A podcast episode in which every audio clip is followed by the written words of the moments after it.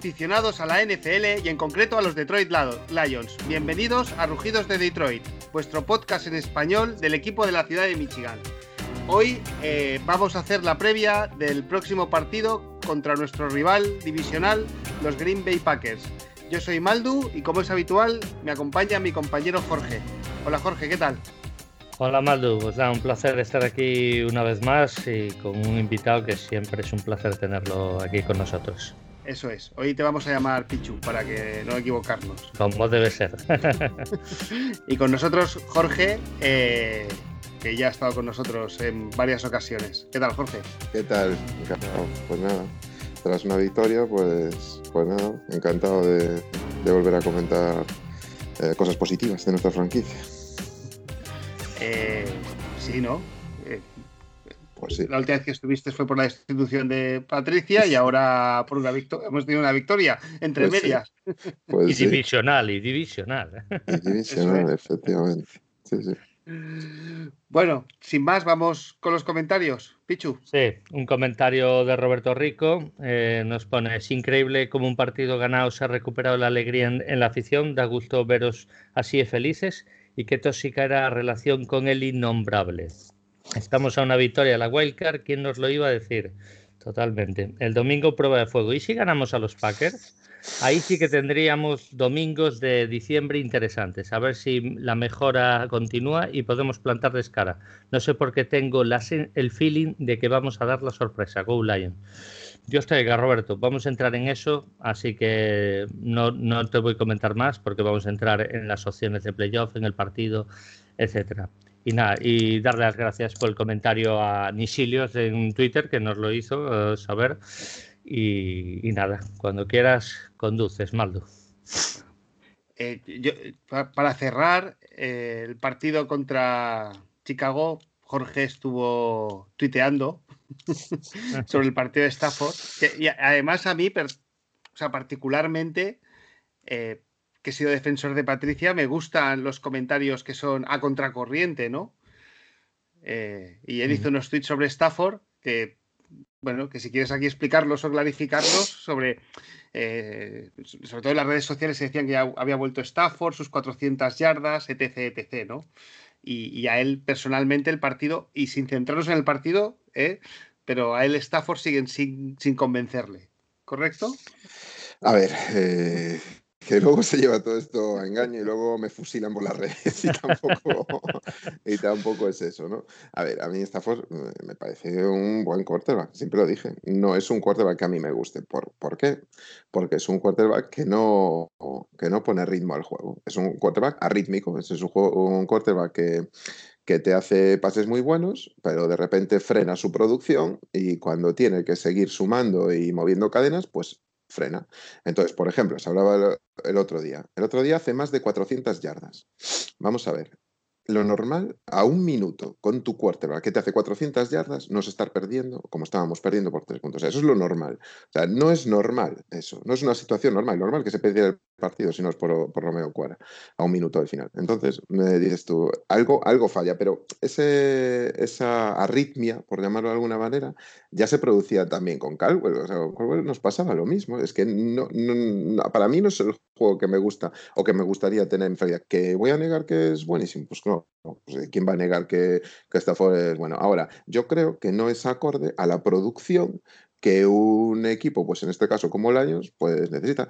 Pero es que además mm, se venía hablando, se hacían comentarios y, se escuchaba en, otros podcasts eh, y demás, que decían, eh, pero uff, cuidado, porque si te deshaces de Stafford, eh, vais a pasar mucho frío.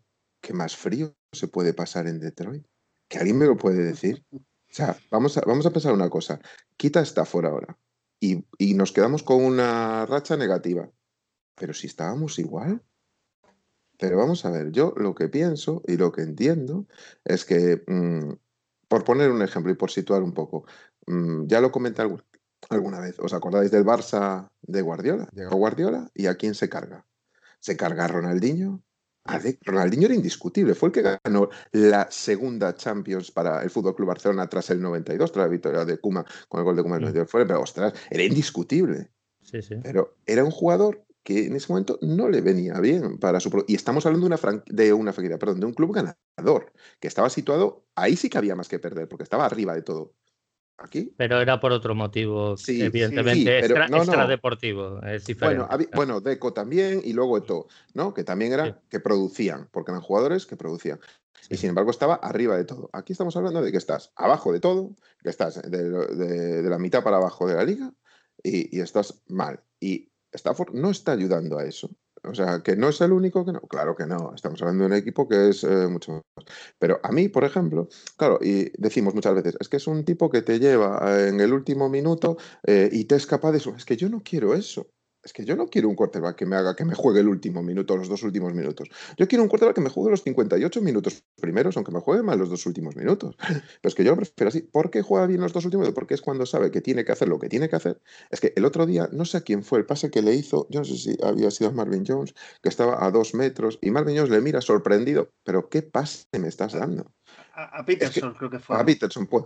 A Peterson, perdón, a Peterson, efectivamente.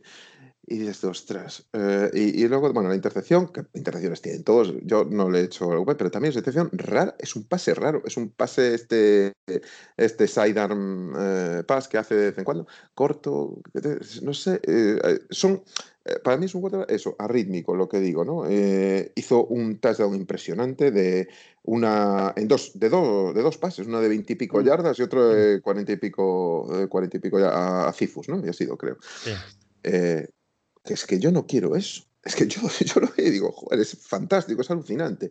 Pero dices tú, pero ¿eso te produce? ¿Cada cuánto se produce eso?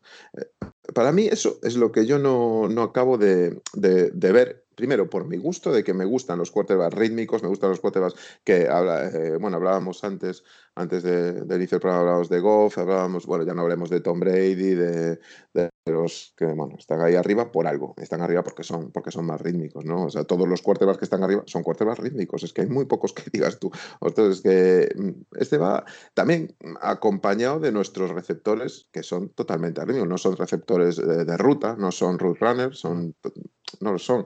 Entonces, bueno, em, también provoca eso. Entonces, para mí, yo, ¿qué digo? Es que mm, mm, yo quiero un quarterback que, que, sea eso, que sepa cada momento tomar decisiones que eh, avance, aunque sean, no sean las mejores de 30 o 40 yardas. Yo lo siento, es mi gusto, es mi, es mi parecer personal y, bueno, pues es lo que, lo que he vivido siempre, ¿no? Pero bueno. Eh. ¿Y, ¿Y no crees que esto viene dado por el play call? Pero ya lo hacía también, es lo que decía yo. No, a mí nunca me ha parecido, desde el año que fue 2009, cuando fue drafteado, nunca, nunca me ha parecido un quarterback continuo, ¿no? Nunca me ha parecido un quarterback que, que digas tú, jo, es que, ¿cómo mueve cadenas constantemente? No. Eh, es un jugador que va muy a ramalazos, a ramalazos de pases de 20-30 yardas. Eh, los, lo, que más le gusta y lo que mejor se le da son las rutas over, las que van por detrás cruzadas de, de la línea de linebackers. Eh, eh, y las hace fenomenal porque tiene un paso. Lo que pasa, lo que sucede con ese tipo de pases es que mm, no suelen funcionar la mayor parte de las veces a nivel estadístico, que, probablemente es el que mejor las haga y el que, bueno, tiene estadísticas alucinantes de que es el que más pases de más de 20 yardas hace. Yo no quiero eso, yo sinceramente no quiero eso. De hecho, si ves a los, a los, a los top quarterbacks, no hacen eso, es que no lo hacen. Eh, y es lo que hablábamos, es que Mm, mm, ¿qué, puedes perder? ¿Qué, tienes que perder? Si es que, que dices tú, es que yo no. Ya, ya he estado con Stafford 11 eh, años. seguimos aquí. Es que estamos en esta situación. Claro, que, que venga algún head coach y, reconduzca todo esto y sea capaz de reconducir a Stafford. No, no sé. pero yo creo que de la, del desastre que venía Detroit a partir del draft de Stafford, Detroit emerge emerge y vuelve a competir por playoff, porque la década del 2000 al 2010 es un completo desastre, es una realidad. Y, uno de los motivos fue la inconstancia en el puesto de quarterback, porque estuvo Macon, estuvo Orlowski, y ya no me acuerdo de otros, que, madre mía, mejor no nombrarlos seguramente. Sí, estuvo Kidna, estuvo Kidna ahí antes. Y, y, sí, es cierto, pero se han llegado tres veces a playoffs, ¿eh? Sí, lo sé, lo sé, pero bueno, evidentemente al principio, al principio sí que era un quarterback con muchos defectos donde veía solo Megatron, Megatron, Megatron, éramos un juego muy previsible. Y a partir de, digamos, de irse Megatron, Golden Tate, eh, bueno, después llegó Marvin Jones, estuvo, eh, bueno, eh, los receptores menos móviles, Golden Tate quizás fue el más móvil que mm. tuvimos, pues bueno, evidentemente Stafford es un jugador que, que, prefiere cierto tipo de receptor, no digo que no, pero de repente yo creo que si viene un Shanahan, por poner un ejemplo, y te dice, mira, no, yo quiero jugar así, así, así, o sea, como juega Garópolo, en San Francisco, a Stafford a lo mejor no le gustará, pero Stafford va a tener que lidiar con eso. Y a lo mejor Stafford puede sumar victorias por gracias más al esquema que a él. Y a lo mejor Stafford dice, oye, yo quiero el traspaso, porque no me gusta jugar así. Pero eso no significa que no tenga esa capacidad. Yo creo que la capacidad la tiene. Lo que nunca tuvo Detroit es un staff en ese sentido innovador en el ataque. Y evidentemente Stafford es muy goloso para dejarte hacer ese juego de pases, lo que tú has comentado, de esas bombas, de ese pase detrás de linebackers, bueno, porque es su especialidad y cómo vas a desperdiciar un talento así. Bueno, mm, yo evidentemente eh, comprendo lo que dices y, tus argumentos son de verdad, son súper sólidos, pero yo no me desearía de Stafford más que nada por la estabilidad. Eh, eh, el fin de Stafford llegará y más pronto que tarde. Pero a mí dame una garantía de que, o, que esté un rookie en el, en el banquillo y ya veremos si vale o no vale, ¿no? Pero yo no metería un, ala, Kyle Trash, toma, sal, sal a la palestra y juega, porque a lo mejor lo quemas, lo quemas en el primer año, entonces no lo sé. Yo, eso, son opiniones diferentes. Claro, yo veo Garópolo, por ejemplo, que decías tú, y Kyle Shanahan. Garópolo no es para nada quarterback tipo Kyle Shanahan. O sea, Garópolo, de hecho, es más arrítmico también, como, como Stafford. Es un quarterback muy tipo, de, muy tipo Stafford, es decir, que tiene un brazo potente, que tiene un brazo láser, que tiene... Es que si tú ves, además, los, los uh, wide receivers de, de Fortinales son todos uh, runners, o sea, son y gente que te parte del backfield, gente que te... Es, o sea, vamos, yo lo tengo clarísimo, que ojalá pudiera tener otro quarterback, sobre todo un quarterback, por ejemplo, a mí me gusta quarterback, yo no quiero quarterback uh, que sean corredores, pero sí móviles.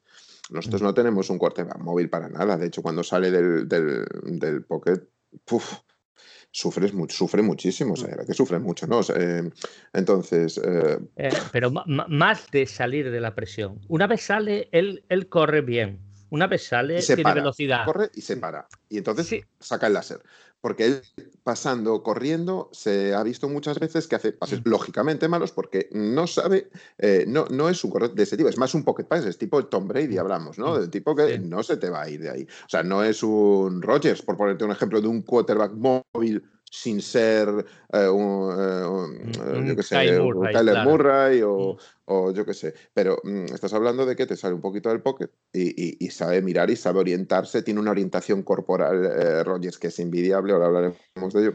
Entonces, claro, he hecho, en falta esa búsqueda de ángulos de los pases, de que te, limitas mucho, cuando no sales del pocket, limitas mucho tu, tu, dominio visual, ¿no? Tu espacio visual lo limitas mucho porque tienes lo que tienes delante de ti. Y cuando no sales, eh, no tienes más ángulos que ganar, siempre y cuando sepas salir, claro, también. Entonces, eso es lo que yo echo de menos. Y, bueno, pues oye, es que eh, yo entiendo cualquier postura, ¿eh? pero esta es una postura mía personal que, a mí me gusta otro tipo de fútbol y que además no va a perjudicar en nada a Detroit, tal y como está y como estamos actualmente. ¿no? Eh, a mí me preguntaba el hotel y lo comentaba, porque se, comentaba mucho el tema sobre, ¿darías a Stafford por una primera ronda? Yo sí. Por, ejemplo, por ejemplo, le preguntaron a Bardo Broncos, que es un, un miembro de la guarida, está en el grupo de Telegram, y le dijo, se lo preguntó Alberto Zaragoza tal cual, oye, ¿tú por qué va de los que dijo Sagasti? Sagasti nombró cuatro y dice mm. que se quedaría con Wens. Bueno, es su opinión, evidentemente. Otros, muchos dijeron Stafford, por ejemplo. Y él dice, vamos, yo daría, es que daría más de una primera ronda por Stafford. Yo si fuera Denver, él es de Denver Broncos. y Denver Broncos va a tener un pick alto. O sea, va a tener un top 8 del draft. Pero, Pichu, ¿sabes? Sí, pero ¿sabes lo que pasa? Que la gente no ve jugar a Stafford. La gente ve los highlights. Exacto, era justo lo que iba a decir. Es un quarterback muy de highlights y son impresionantes. Y, a lo mejor. Y a lo mejor se da con un canto en los dientes o a lo mejor se lleva un disgusto. Yo no digo que no, ¿eh? eh yo ahí. Hombre, ahora viene. Yo creo pero mejor, mejor que Drew Locke iba a ser, eso seguro. Sí, sí, sí. No, no, y, estamos seguros de que está en el top 16. O sea, Sí, no, no es. sí, sí. o sea, Sí, sí, Matthew sí. Stafford es- Top o sea, 12, seguro, Sí, no, ya, ya. Bueno, podríamos hablar si 15, 8 Sí, sí, o 12. He dicho exacto, top sí. 16 por, por, por- Sí, es- porque mí que íbamos a decir los tres. Para mí también lo es. Para mí Ah, también ah, es un top sí, 16. una, una- dejadme hacerme una pregunta. ¿A McVeigh o a Shanahan, que son de la misma escuela, Ujú.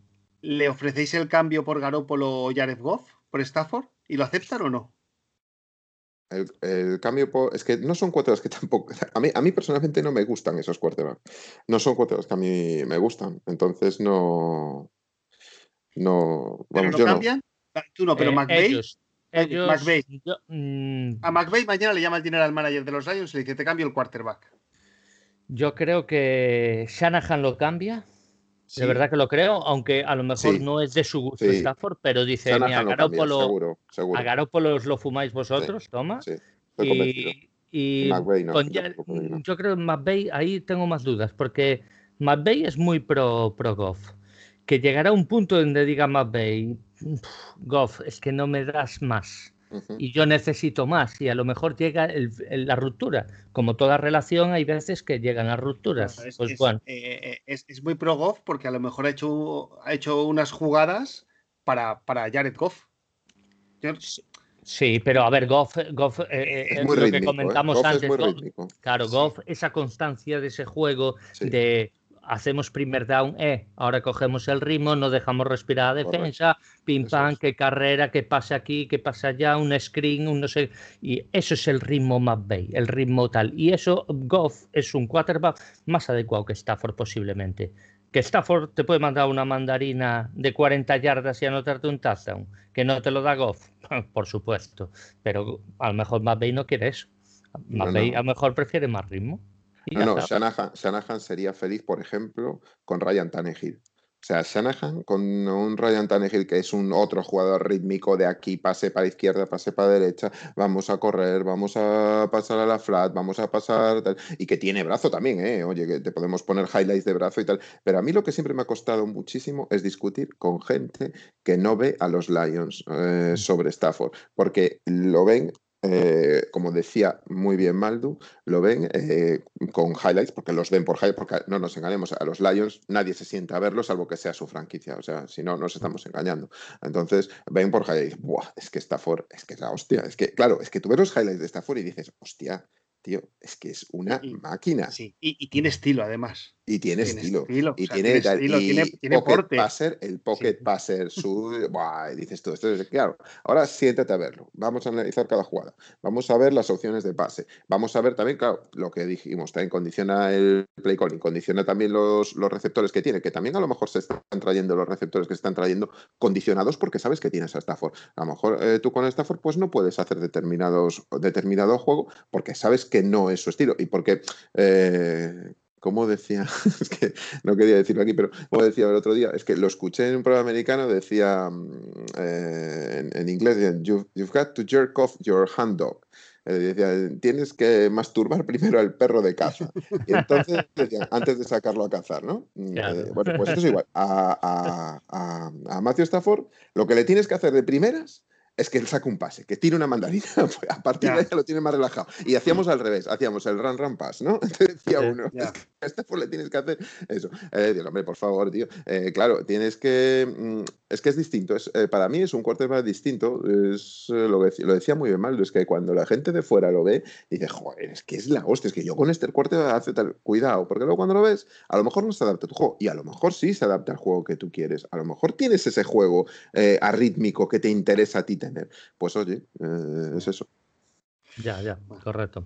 Eh, Pero más allá del juego, yo, yo quería hacerte una pregunta, porque yo, evidentemente, el partido no fue perfecto, hasta lo comentó el propio Stafford y lo comentamos en el programa, pero tú fuiste muy crítico con el juego en especial, ¿no? Eh, evidentemente el juego no fue vistoso y, bueno, Chicago para mí no estuvo bien defensivamente, pero Chicago es una defensa bastante dura que, que te, va, te va a penalizar mucho, ¿no?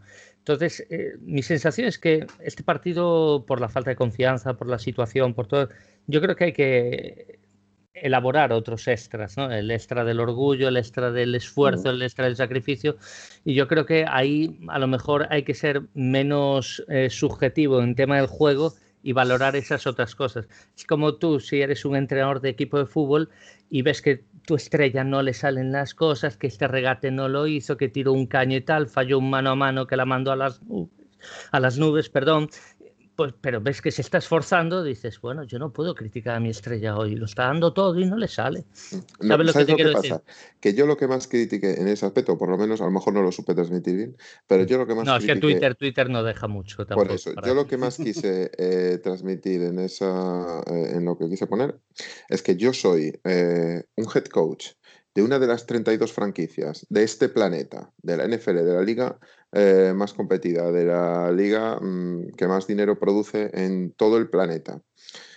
Y hago lo, y en la primera mitad, porque fue cuando yo me, cogí al perro y me fui a pasear, lo reconozco. O sea, ya cogí y dije, yo me voy de aquí, porque es que esto no lo soporto. Cogí y me bajé. ¿Por qué? Porque yo soy uno de esos y sigo haciendo exactamente lo mismo que hacía, sobre todo la primera mitad. ¿eh? Luego ya vi que la segunda mitad cambió, pero la primera mitad, mandando cuatro a atacar a, Trubisky, a Trubisky, a Mitch Trubisky. Es que es tremendo. Es que no llegábamos nunca al quarterback. Es que era, a mí me dolía, de verdad, a mí me dolía. Entonces dije, yo no, no es que no puedo seguir viendo esto. Vamos a ver, yo soy un head coach. Me ponen ahí en una de las franquicias. ¿Qué tengo que perder como head coach de los Detroit No tengo nada que perder. Estoy de, estoy de los últimos. ¿Qué tengo que perder? Absolutamente nada. Te voy a hacer blitz si quiero todas las jugadas. Es que no te voy a dejar vivir. Es que eso es lo que tiene que hacer. Entonces, claro, me pongo malo, me pongo malo cuando veo que hace lo mismo que hacía Patricia. Cuatro, a ver si se llega de vez en cuando. Tal. Luego la segunda mitad cambiamos y la cosa fue un poquito mejor. Pues eh, ahora lo hablaremos con Green Bay. Yo lo único que espero es que, me la, es que a Rogers, como hagamos lo mismo de la primera vuelta, nos va a fundir. ¿eh? O sea, de que tiene muy buena línea ofensiva, ¿eh? Cuidadito, ¿eh? Con Bactiari ahí, que es, que es capitán general. Entonces, o mandas a cinco, o, te inventas eh, o y juegas en níquel y te inventas cualquier tipo de fórmula para presionar, o estás muerto. Y eres lo que te digo, tienes que ir a jugarte. No puedes quedarte igual que antes. Mm. Es mi opinión, ¿eh? Sí, sí, sí, sí. Bueno, correcto. Yo, lo que pasa que tú, Jorge, que eres entrenador, y yo también he sido entrenador de fútbol, a veces no quieres hacer, no quieres innovar o probar cosas que no has entrenado lo suficiente. Entonces lo fácil es seguir haciendo lo que llevas haciendo toda la temporada los últimos tres años. Y a lo mejor cambiamos a la segunda parte porque ya vimos que el partido por ese camino lo íbamos a perder. Entonces cuando lo vas a perder, ahí sí que arriesgas. Pero, es vergonzoso, vergonzoso que te anote 23 puntos. Si no digo claro, en la primera parte. Efectivamente, bueno, haciendo lo que llevas ensayando mm. durante los últimos tres años. Entonces llegas a la media parte y dices, vamos a ver, haciendo lo que llevo haciendo los últimos tres años, me han metido 23 puntos. Así que ya, entonces, lo que tú has dicho. Pero no lo sabes ya antes. pero no lo sabes ya antes, Mario. no sabes que, no lo sabes que llevas no, sé cuántos partidos con lo mismo. Pero, no lo has trabajado. Pero no, a lo mejor no lo, has, no me vale. Vale, vale. Yo digo que no me vale que una franquicia de la NFL, tres años trabajada, no sepa lanzar blitzes. No me vale. O sea, es que no me vale. Es que no lo llevo trabajando. No, mentira. Mentira, tú sabes hacer blitz, porque si no sabes hacer blitz, tenemos un problema mucho mayor de lo que pensábamos. ¿eh? Y más que no me vale, no le estoy pidiendo juegos de stands, no le estoy pidiendo que me haga la tampa 2. Fíjate lo que te digo, ¿eh? que no te estoy pidiendo cosas que, las, que las sabría hacer cualquier franquicia. ¿eh? O sea, lo que te estoy pidiendo es que me lances blitz. Hombre, si tú con Patricia, gurú defensivo, que viene de los patios, de ganar, creo que fueron dos Super Bowls, ¿no? Si no me equivoco, Patricia. Eh, por favor. tres, tres Super Bowls. Fueron tres con Patricia. Bueno, pues tres. Por favor, no me vengáis ahora diciendo es que no lo ha entrenado. Es que mm, si no lo ha entrenado. No, no, no, no. ¿Cómo que no, señores? Estamos hablando de la liga profesional de la NFL. ¿Qué es eso de que no sabes lanzar blitzes? Ahora, ¿sabes lo que ha pasado de antemano? ¿Sabes que con el juego de Patricia ha pasado lo que ha pasado? Lo sabes y lo has vivido porque has sido play caller y has sido game planner. Entonces, no me vengas con esto, por favor. Claro, a mí, a mí fue lo que me reventó, y te lo juro, y cogí, y creo que estaba, aún no estaba finalizando el segundo cuarto, y me cogí al perro y me fui a pasear porque es que no lo soportaba. Eso sí, iba con la radio puesta, ¿eh? con, bueno, pues con la de Detroit. Y ya es. Bueno, ya un poco por, por, yo por, echarle otra, otra una, mano a, los entrenadores, estoy mirando en la primera vuelta, bueno, primera vuelta no, que aquí no hay vueltas, ¿no? en el partido en Chicago, en los dos primeros cuartos, Chicago hizo dos field goals, ¿eh? hizo seis puntos. Al igual que se fue con 23 puntos, aquella vez se fue con seis puntos. Por, por lo tanto, también voy a pensar que el entrenador dice, voy a hacer lo mismo que hice la última vez y me funcionó. Eh, error. Bueno, bueno, error, sí, sí. El primer además partido, el primer, el el primer partido, los prim el primer mes, yo es lo que digo siempre, el primer mes es una, un mes de pretemporada. Sí. Septiembre es un mes de pretemporada. Yo, yo no, no, me, no me fío mucho de los datos del primer mes. Y de hecho así fueron. El primer mes los Bears arrasaron. O sea, casi los das por favoritos para, para hacer el Super Bowl. Todos, todo el mundo decíamos que era mentira. El primer mes, bueno, pues algo que es, y más el primer partido, ¿no? Yo tampoco le doy mucho. Y, y el de Atlanta, cosa. que fue una remontada que Atlanta sí. tiró el partido que. No, Bears ganó con dos milagros tremendos. Sí, sí, sí, sí. Eh, absolutamente. Absolutamente. Venga, vamos a por el próximo partido. Vamos por el próximo partido. Antes de entrar en el partido, me gustaría, pues, sé que nos escuchan varios Packers que dirán, oye, ¿por qué no ha venido Antón, que es el que suele venir, o otro invitado de los Packers? Bueno, coincidió con el The Game, que se ha cancelado, entonces quisimos hacer un especial de esta noticia que es para pro Michigan, en este caso, de noticia de Michigan, entonces yo creo que valía la pena y además Jorge tiene muchos conocimientos, ya lo veréis, y, y se sabe de arriba abajo cómo es Green Bay como, y esperemos bueno. que os guste. O sea que Antón volverá, he hablado con él además. Y bueno, y que Rogers esté suavizado por lo, por lo menos, ¿eh? esté tranquilo. Eso va a depender de nosotros. Bueno, eh, dale, dale, dale bueno, no, eh, vosotros veis este año a Green Bay, ahora ya que han pasado, vamos a entrar, esta va a ser la semana 13, ¿no? Ya, o la, 14. La 14. 14, 14. ¿Veis, ¿Veis a Green Bay mucho mejor que la temporada pasada? Pues Jorge, por ejemplo, porque el año pasado sí que se hablaba de que tenía un récord, pero que no se le veía al equipo realmente con uh -huh. ese pozo de ese récord.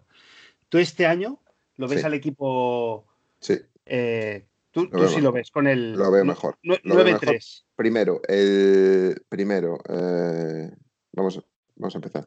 Rogers está a un nivel MVP, o sea, MVP, total. O sea, Rogers está vamos, o sea, pff, a mí me parece, para, para, mí, que llevo desde el año 93 viendo, viendo NFL, me parece el mejor pasador que he visto yo en toda la NFL. No voy a decir mejor quarterback, pero sí el mejor pasador. Pero sin duda ninguna. Para mí, hombre, para decir que pueda estar, en este caso, um, Mahomes, eh, que, es el que está ahí también, pues hombre, tiene que pasar a un poco más de tiempo, ¿no? Como lleva Rogers en la liga, ¿no? Para considerarlo en ese nivel. Pero a mí Rogers, primero está ese nivel y luego, y luego tiene Tyren. Tiene Tyren este año, ¿eh? Este año tiene un Tyren como Tonya, que ha sido un descubrimiento total y absoluto. Eh, espectacular. Tiene un grab de la leche ese tío. Tiene, tiene, tiene un catch buenísimo, tiene un juego de manos extraordinario. Eh, y luego tiene Allen Lazar, que es eh, que está, que es ese, para mí, es ese wide receiver híbrido que está entre el posicional y el root runner, y luego tiene el mejor root runner que hay en la liga para mí, que es Davante Adams, es el uh -huh. mejor runners que hay, y luego tienes eh, Aaron Jones, que es otro, es que estamos hablando de dos top 5, estás hablando de, de tres top 5, es que estás, puedes hablar, porque según cómo esté Rogers, ¿no? En cada momento, pues, pues el 1, el 2, el 3, eh, un top 3, puedes hablar de un top 5 como es Davante Adams y de un top 5 como es Aaron Jones. Para mí, ese es el nivel de. Y la línea de top 3. Y la línea, capitán general Bakhtiari, y, y, lo que, vamos, y lo difícil que es pasar esa línea, lo difícil que es pasar esa línea, a mí me parece espectacular. O sea, y por eso digo que si Detroit quiere hacer algo, si Detroit quiere realmente hacer algo, tiene que molestar a Rogers, o sea, tiene que llegar a esa caja, tiene que congestionarla, tiene que ponerle en riesgo, tiene que, tiene que hacerle salir del pocket constantemente, que lo hace muy bien igualmente, pero tienes que presionarle, no, no, no vale que estés, que yo me acuerdo en la primera vuelta, es que lo veías lanzar, que aunque nos pusimos por delante, pero lo veías lanzar con tal comodidad que este, este nos va a reventar en cualquier momento, y así fue, así fue. Totalmente. Yo, yo también veo mejor porque veo el juego mucho más fluido. El año pasado ganaron muchos partidos, eh, hicieron 13-3, este año pueden como máximo empatar. Eh, y fíjate, a lo mejor acaban con peor racha, pero, sí, creo, pero van a acabar con, con, mejores sensaciones de juego. Yo veo un equipo más solvente, sobre todo en el tema de pases. Eh, la carrera ya funcionó bastante bien el año pasado, este año está funcionando otra vez muy bien Y Rogers es lo que dice Jorge, vamos, eh, eh, ya sabes que es mi quarterback favorito. Yo eh, no digo que sea el mejor quarterback de la historia, de verdad, que no me tal, pero yo es el quarterback que más me ha gustado siempre, el más talentoso que he visto nunca. Me parece un quarterback acojonante y soy muy de, de Peyton Manning, que me encanta, y Tom Brady ya sabemos quién es, y Drew Brees, etcétera. Pero yo lo que he visto de este hombre es que me parece capitán general total, porque es un es, eh, cuando lo tienes en contra es alguien que vas a odiar, pero al final lo vas a querer por lo bueno que es el, el, el, cabrón con, Tienes que forzar que los pases vayan a Márquez Valdés.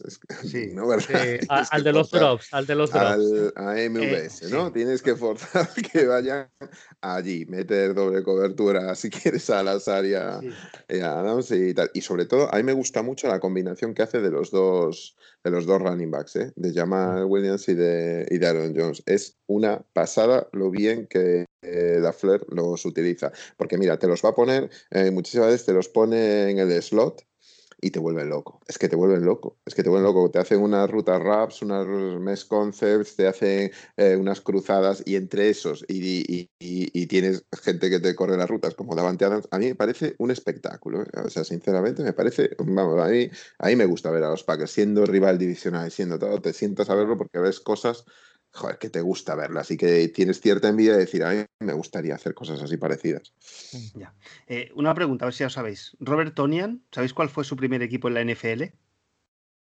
No. Pues fueron los Detroit Lions. Pues lo firmaron como, como undrafted y no llegó ni a comenzar la temporada y lo cortaron. Y, firmó, y, y firmó por Green Bay Packers y estuvo en el Practice Squad. Pues, hace, hace dos o tres años, creo que fue. En el 2018, 19, sí, creo que fue en el 18, creo. O sea que mira, curiosidades, ¿eh? Bueno, estas cosas siempre han pues, pasado y, seguirán por pasando. Cierto, quien acaba de firmar por ellos es Isaac Nauta, que lo cortamos mm. y también lo han firmado.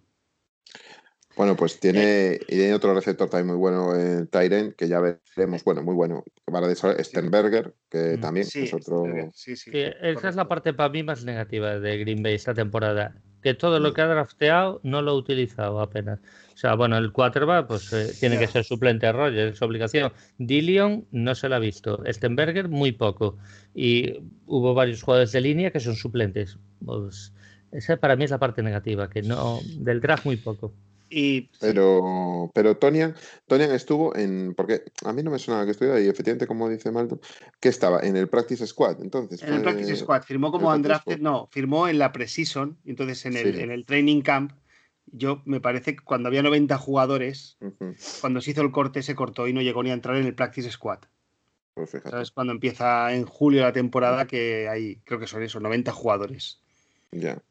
Y lo coge la Flair y lo pone a andar. Eso es. Bueno, yo, te digo una cosa, teniendo a Hawkinson yo me parece hasta normal, bueno, Jesse James lo acabas de fichar, pues, mm. Podías tenerlo, sí, podías tenerlo, pero... Hombre, yo veo ahora... Era complicado que se hiciera un sitio. Pero, pero yo veo a Logan Thomas ahora con Washington y no sé si hacía falta a Jesse James pagarle ese pastizal, ¿eh? Claro. Eh, no, pero eso no lo sabes. Eh, Logan Thomas juega con Jesse James el primer año y con Hawkinson. Es el tercer Tiden, sí, es el tercer Tiden. Bueno, pues mira, en Washington le están sacando punta, ¿eh? Hombre, pero es el único que tienen también. Bueno. y Alex Smith, y pero las coge, es, ¿eh? un, es un quarterback que, sabe manejar también, es un quarterback muy constante, sabe mover cadenas y es un jugador que siempre ha jugado con Titans muy bien. Entonces, pues bueno, eso también va a gusto del consumidor. Que para mí Logan Thomas no es top 10 de la liga. Y este año por, por números pues parece que lo es, pero no. pero seguramente que a lo mejor podríamos tener a Logan Thomas por la mitad de precio que tenemos a Jesse James. Pues probablemente, pero bueno, Jesse James vino como vino, tiene la pasta que tiene y es lo que hay. bueno, otra, otra pregunta. Eh, Aaron Rodgers está firmando una gran temporada, pero ¿qué responsabilidad tiene Matt LaFleur aquí? Yo, y perdonad, hago un inciso más. Yo Matt LaFleur le veo una similitud con Shanahan o McVeigh, que son de la misma escuela y es que en el primer año eh, les cuesta un poco sus esquemas arrancar, que no es que funcionen mal, ¿eh? pero McVeigh en el segundo año llega a la Super Bowl. Y Shanahan, aquí estoy hablando de memoria, no sé si es el segundo año que está en Atlanta que también lleva a su equipo a la Super Bowl. Sí, sí, sí. y, el tercer año en, los 49ers. Sí, sí. Entonces, bueno, hablamos de Aaron Rodgers, pero ¿qué responsabilidad tiene aquí Matt LaFleur en, esta, en este super rendimiento? Pues bastante, todos los que has hablado tienen del árbol de, Mike Shanahan, el padre de, Kyle Shanahan. Y bueno, es que es lo que hablábamos siempre, ¿no? Es la nueva escuela que viene, el fútbol moderno que estamos teniendo, el fútbol basado en rutas, en velocidad, en, que tú a Rogers le vas a dar no una opción, le vas a dar dos, le vas a dar tres, le vas a dar cuatro y le vas a dar cinco lecturas. Y eso Rogers, con el balón en la mano y con esa línea que tiene, pues no te va a perdonar. Y entonces ves a Rogers que si no te lee, te lee eh, es que Rogers te lee de up-down y de left-right. Es que te lee de un lado a otro y de arriba a abajo. Es que es una maravilla verlo jugar. Y claro, tú lo que hablamos con Lefler, le das todas esas posibilidades, le das una variedad de jugadas de pase que es impresionante. De hecho, lo hablaba un día Rogers, decía, decía que con Lefler lo que ha ganado es en la variedad de lecturas, porque dice que está de acuerdo en, la mayoría de jugadas que, que corre, que corre la Flair. sí, a ver, yo creo que el año pasado afianzó muchísimo el juego de carrera. Es lo que trató, el esquema de carrera, afianzarlo, y este año ha afianzado el, el hacer que, que Rogers pues, pueda explotar en su esquema. Y ha necesitado una evolución, ha necesitado más de un año, sí, ha necesitado más de un año. Y este equipo está para ser contender, evidentemente, a la Super Bowl. Sí, sí, sí. Necesito una evolución porque el juego de carrera, eh, no estamos hablando apenas de él, pero el juego de carrera es, eh, no es el mejor de la liga, pero es un juego de carrera súper solvente. O sea, mm. Aaron Jones o Jamal Williams te van a percutir y te, va, te va a dar gusto frenarlos. Vamos, es que va a ser, va a ser muy duro, va a ser muy duro el castigo que nos pueden hacer. Si nos abrimos, esta gente nos va, nos va a hacer cerrar inmediatamente. ¿Los veis? ¿Veis a Green Bay en la Super Bowl? Yo no, pero, pero lo veo candidato, eso seguro. Claro, no, es uno de los candidatos que está ahí, ¿no? O sea, has cambiado eh, un juego de, es lo que hablamos, el juego clásico, ¿no? Además que tenía McCarthy, ¿no? En este mm. caso, y has metido a un... Es que es lo que tiene, es que es, es lo que yo siempre prediqué, ¿no? Que me gustaría a mí también tener ese tipo de juego, que lo ves en la Super Bowl. ¿A alguien le extrañaría que Rogers estuviera en la Super Bowl? Yo creo que no, ¿no? No, para nada. A nadie le sorprendería. Para mí va a estar entre Saints, ellos y, Rams, porque yo Rams los tengo en más estima que, mucha mm. gente. porque si hijos que es el que puse antes de temporada, mm. que para mí se me va a caer porque ni son constantes atrás ni son constantes arriba. Entonces, pues mira, ¿qué quieres? Si eres un tío de fuegos artificiales, un equipo de fuegos artificiales, pues no vas a llegar. Y creo que Green Bay es mucho más constante, los Rams es mucho más constante y New Orleans Saints con sus problemas, pero está demostrando una jerarquía que no está demostrando nadie en la NFC y eso también es de valorar. Falte mm. Brice, no falte Brice, falte Camara, no falte Camara, falte Michael Thomas, no pasa nada, vamos a ganar igual y gana igual, pues ya está, mm. sombrero. el tema es que no les falle lo, de los últimos años, el playoff. Hombre, el año pasado cuando pierden suelen perder, ¿eh? O sea, suelen perder bien. como este año les pasó en Tampa, ¿eh? Que, a ver, lo tengo por aquí, 38-10 perdieron, ¿eh?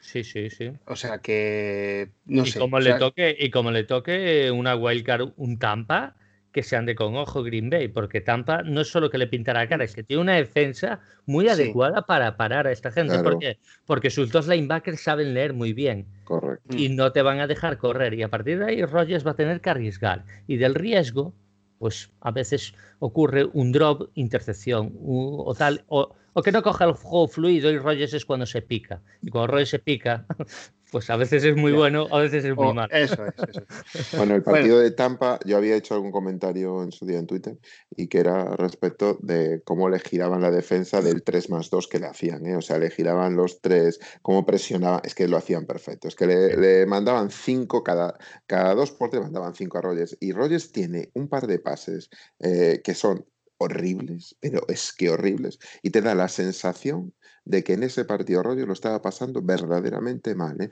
O sea, de estar diciendo, ostras, es que hace un pase que va al suelo a 10 yardas, pero va directo al suelo, y otro que va directo a la, al, al el cornerback, al cornerback, a uno de los cornerbacks de, de, de Tampa, que dices tú, Buah, esto no es propio de Rogers. O sea, no es, y, es, es, la manera, es que tienes que presionar a Rogers. El pick six, que, que, es cuando empezó la remonta de Tampa, lo digamos que se le eh, fundió la luz. Se le fundió la luz completamente y el esquema de la flor no valió para nada. Porque ya Tampa un dominio bestial a partir de ahí. Bueno, eh, Green Bay ha perdido tres partidos este año, contra los Bucks, contra los Vikings y contra los Colts. Y esos tres equipos, en esos tres partidos que ganan, tienen una cosa en común. Y es que los tres corren más de 150 yardas. Esa, para mí es la clave del partido. A mí que entonces es la clave es tener a la ofensiva lo que más puedas fuera del campo y después eh, son equipos de trincheras que le tocan, que le toca, que le tocan a, para mí yo siempre lo he dicho, ¿eh? o sea, para mí es la eh, otra clave, ¿eh? para mí es otra clave. Dices tú la carrera, pero son tres equipos con unas defensas brutales. ¿eh? Eso es. Cuidado, ¿eh? Cuidado, y lo que tú dices muy bien, son defensas de trinchera. Es que te van, es que eso es lo que hay que ser contra Green Bay. Es que es la única manera. Yo estaba viendo las estadísticas y en defensa contra la carrera es el decimocuarto. Claro. No, y, creo que defensa contra el pase, el decimoprimero. Y podría ser más penalizado si no adquirieran tales ventajas que obligaran a, a, pasar, o sea, que obliga a pasar a los rivales porque tienen que darse más prisa. Si no, estarían para mí más por debajo, si no tuvieran esa anotación continua. Y ya no están igual, ¿eh? Ojo, ahora están mejor, ¿eh? Porque los hermanos Smith, bueno, los Preston Smith y Smith están mejor, están mucho mejor. La combinación que hacen entre Rasangeri está otra vez. O sea, Rasangeri era el bueno de Michigan. Sangeri iba para, para, máquina total. Y en Michigan em, era el número uno, el edge rusher número uno de Michigan. Y, al final, pues, eh, pues parece que Winovich en los Patriots parece que es mejor que Gary. Y no es así. Y Rasangeri empieza a funcionar, a hacer esos uno contra unos que tiene, ese motor brutal que tiene, que, te, que aunque no se vaya de su par, lo arrastra contra el quarterback. Y están haciendo unos cambios muy, muy buenos eh, en defensas 3-4 y, 4-3, eh, combinando estos tres, porque antes no podía, porque Sangeri no estaba bien, o con sus molestias, lesiones, etcétera, y entonces siempre tenías a Zadarius Smith de un lado, a Preston Smith en el otro, y estabas eh, buscando ese paso a las exterior, ¿no? Y luego eh, siempre te bajan, porque funciona mucho en níquel, y te bajan mucho a, a, a, Imos, a Imos el safety que tienen, a caja, siempre te lo, te lo bajan mucho, y le gusta mucho jugar en single high, ya sea en 3 o en cover 3 o en cover 1, sin perjuicio que también utilizan bastante la cover 2. No es un equipo que tenga una definición absoluta, pero sí le gusta porque tiene a, Darnell Savage de, Single High, que es buenísimo, y mm. a mí me parece que en eso lo tiene bastante definido. Pero ahora lo que le ha dado, eh, la novedad para mí de lo que tiene ahora este Green Bay respecto de antes es que ya empieza a combinar a esos tres, rotándolos, eh, bien poniéndolos a la vez en el campo, eh, bien rotando a los mismos para que tengan dos rases en cada exterior, entre esos tres, Rasangari, Darius Smith y, Preston Smith. Y luego, bueno, pues que no tienen a Kenny Clark, que es otro, gran jugador, claro. Es un gran jugador que, que tienen allí y le están funcionando. Kingsley Keke, este también. Es que, Dios mío, yo, no sé cuánto pesa. Yo eh, me gustaría saber cuánto pesa porque el otro día lo vi corriendo para atrás eh, en busca de, un pase a la flat y dije yo, ostras, ¿qué, qué hace este corriendo? Porque estaba ahí, es un, es un eh, IDL que está ahí y digo, ostras, te quedas y dices tú, joder, ¿qué compromiso defensivo tiene? Yo creo que han mejorado muchísimo últimamente. No es lo mismo, las estadísticas, si coges de, toda la liga, no son buenas, pero si coges de los últimos partidos, ojo, ¿eh? No, ha cambiado mucho, ¿eh? Pues yo, creo que a este equipo se le puede, o sea, para mí la mejor forma de defender a Rogers es que Rogers esté en el banquillo. Hay que quemar mucho y por eso va a haber que correr mucho. Hay que insistir muchísimo porque es la forma. Vikings lo descubrió y Vikings lo quemó, no le importó. Eh, creo que Kirk Cousins en ese partido hizo 13 o 15 pases, no recuerdo, y eso es, una, algo ridículo, porque su secundaria es muy buena, es muy difícil meterle mano, y Stafford, pues, pues ya sabemos, a veces no decide bien y va a haber intercepciones. Entonces, corramos, corramos, corramos, si podemos hacer un drive de tres downs de correr, perfecto, y una y otra vez, una y otra vez. Hay que quemar a su linebacker, que, que eso para mí es un defecto de Petín, que suele jugar con con uno o dos muy pocos pesados, evidentemente quitando los del Raser y hay que quemar esa zona. Eh, eh, además, fíjate, si hay un partido donde podemos hacer power runs con buen esquema, es este partido, Bebel, vamos a ver, que funcionen tus dichosas power runs, ya que no tienes otra varianza, pues pero joder, eh, hazlas bien. Mira, estaba viéndolo ahora que Kingsley, que, que este, eh, pesa 130 kilos, ¿eh? Eh, y mide 1,90. ¿eh? Y corriendo el otro día contra Eagles, hostia, macho, es que a mí me dejó, dije, ostras, tío, pero ¿qué es que te quedas alucinado? Y tú, ¿Qué compromiso? ¿Qué, y eso te lo da, bueno, pues el creer en, en, el equipo, creer en el entrenador, creer en tu quarterback, aunque sea defensa, porque sabes que te va a responder y te va a mantener al equipo en el campo. A mí me parece, me parece ver, ver ese tipo de detalles, te da sensación de decir, joder, ahí creen, creen en una idea, creen en un juego creen en unos jugadores. Em, eh, da una sensación muy buena en ¿eh? los Green Bay. Esto demuestra, eh. Jorge, que cuando crees que puedes escapar de una mole así, pues no, de, esa mole no puedes escapar. Te va a coger en 100 metros, fácil. Tremendo, 130 kilos en carrera, pues te, deshace. Te asfalta. Literalmente te asfalta. Yo ya me tiro al suelo, perdón. perdón No, no me mates. Bueno, pues ha salido el, injury report del entreno de hoy jueves y parece que vamos a contar con, con DeAndre Swift para el partido. Genial. Okuda no, ¿no? Okuda no, ni Okuda ni Golade han entrenado hoy. No, Okuda... Y otro jugador que no es, no es determinante, pero que es importante que juegue algunos snaps para dar descanso, porque en el último partido Romeo Guara juega el 90 y pico por ciento de los snaps defensivos. ¿eh? Mm. Eh, y bueno, a lo mejor por calidad no, pero por intensidad y por rotación y por frescura sí que tenemos que intentar llegar a Rogers, como sea. Ah, Austin Bryan, y, dice. y es Austin Bryan, sí. Sí, sí, Y de Sean Hunt, Hunt contra Green Bay, que suele jugar bastante bien, a ver si. Sí, pero para cerrar la carrera, sí, por dentro tenemos a Penny eh, Nick Williams, de Sean Hunt y Kevin Strong. Nos falta Danny Shelton, que creo que es más. Está, está pero bueno. Danny Shelton, si no me equivoco, está en, la, injury list con Trey Flowers, ¿no? O sea que, está con Trey Flowers, sí. Así que eh, si somos capaces de correr de Andre Swift, eh, su mejor partido jugó, jugó el, o sea, explota, juega su gran partido y después ha estado dos partidos sin jugar, ¿no? Sí, por la conmoción, sí. Con este partido. tres, tres, tres, tres, estuvo, en protocolo, ¿no? jugó, contra Washington y después ya no jugó ni contra Carolina ni jugó contra Houston, ni, ha jugado contra Chicago. Que contra Chicago fue por enfermedad, diferente al COVID, fue por tema de enfermedad, no por protocolo ya. Ah. Okuda creo que no va a jugar más esta temporada. no lo han puesto en injury, pero las lesiones de hombro son jodidas. ¿eh? Y Yo creo, que tampoco. ¿Y nuestros cornerbacks tienen algo que hacer? Contra Davante Adams. Eh, ahí lo apoyos, apoyos mucho apoyo. Mm. Pero bueno, si, la cuestión es, yo, bueno, siempre lo he dicho, ¿eh? Aaron Rodgers tiene esa sonrisa socarrona que parece que se está divirtiendo y, lo que hay que hacer es quitársela de la cara, ¿eh? O sea, y eso se le hace tocándole.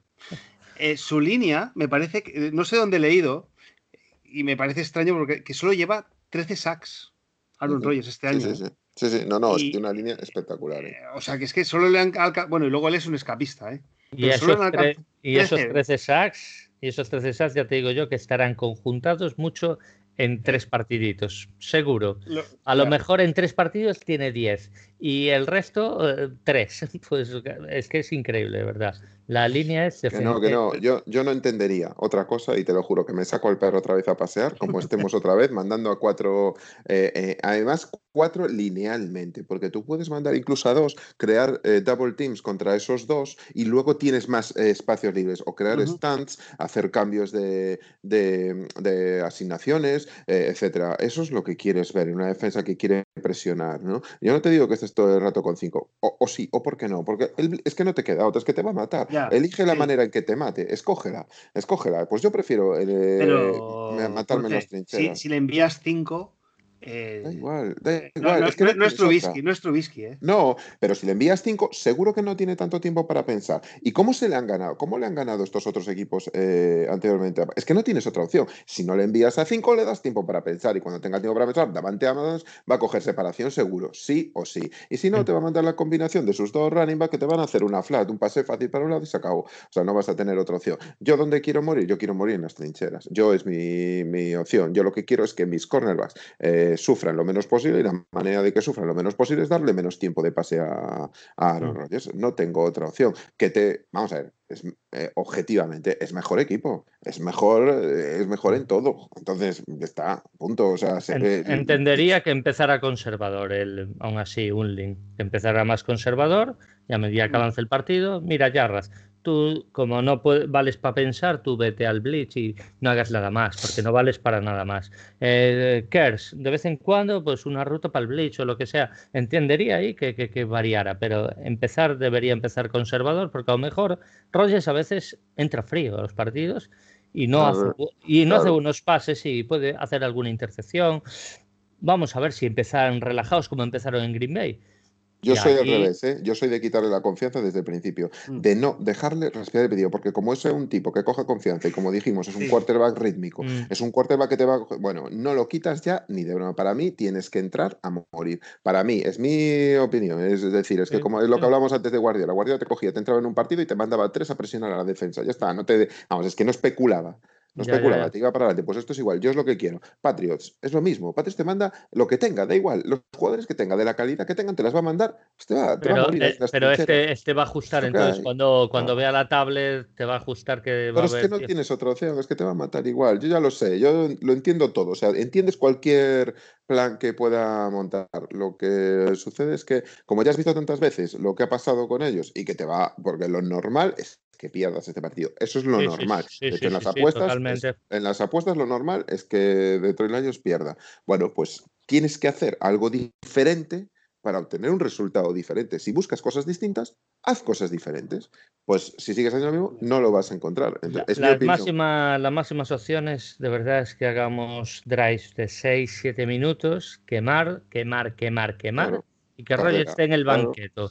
Y si tienen que anotar porque anotan una bomba de 80 yardas, pues una bomba de 80 yardas, me la clavas, pero vas a volver la defensa y va a volver a sudar y a sudar sangre. Y no sé, yo creo que esa es la, la forma y tratar de, porque llegará el momento Rogers, llegará el momento de que él coja su, su actividad y si puedes reducir daños ya sería la leche. Si, si en vez de un touchdown es un por un sack, un, un field goal, bueno, es una victoria, señores. Eh, otro drive, venga, empujar como Dios manda, no sé. Yo lo veo así, es fácil decirlo desde aquí, por supuesto. que- Sí, sí, no, y luego tienes bajas, o sea, Detroit tiene unas bajas muy importantes, o sea, tener a Gola de ahí fuera, quieras o no, es tu mejor receptor, o sea, Sí, no y es tu- Okuda como y Okuda- corre, a ver, Okuda es cierto que no, no, no estuvo bien, no está bien. Esta temporada por, por lesiones, por incomodidades, hay que tenerlo al 100% en la próxima temporada, ¿no?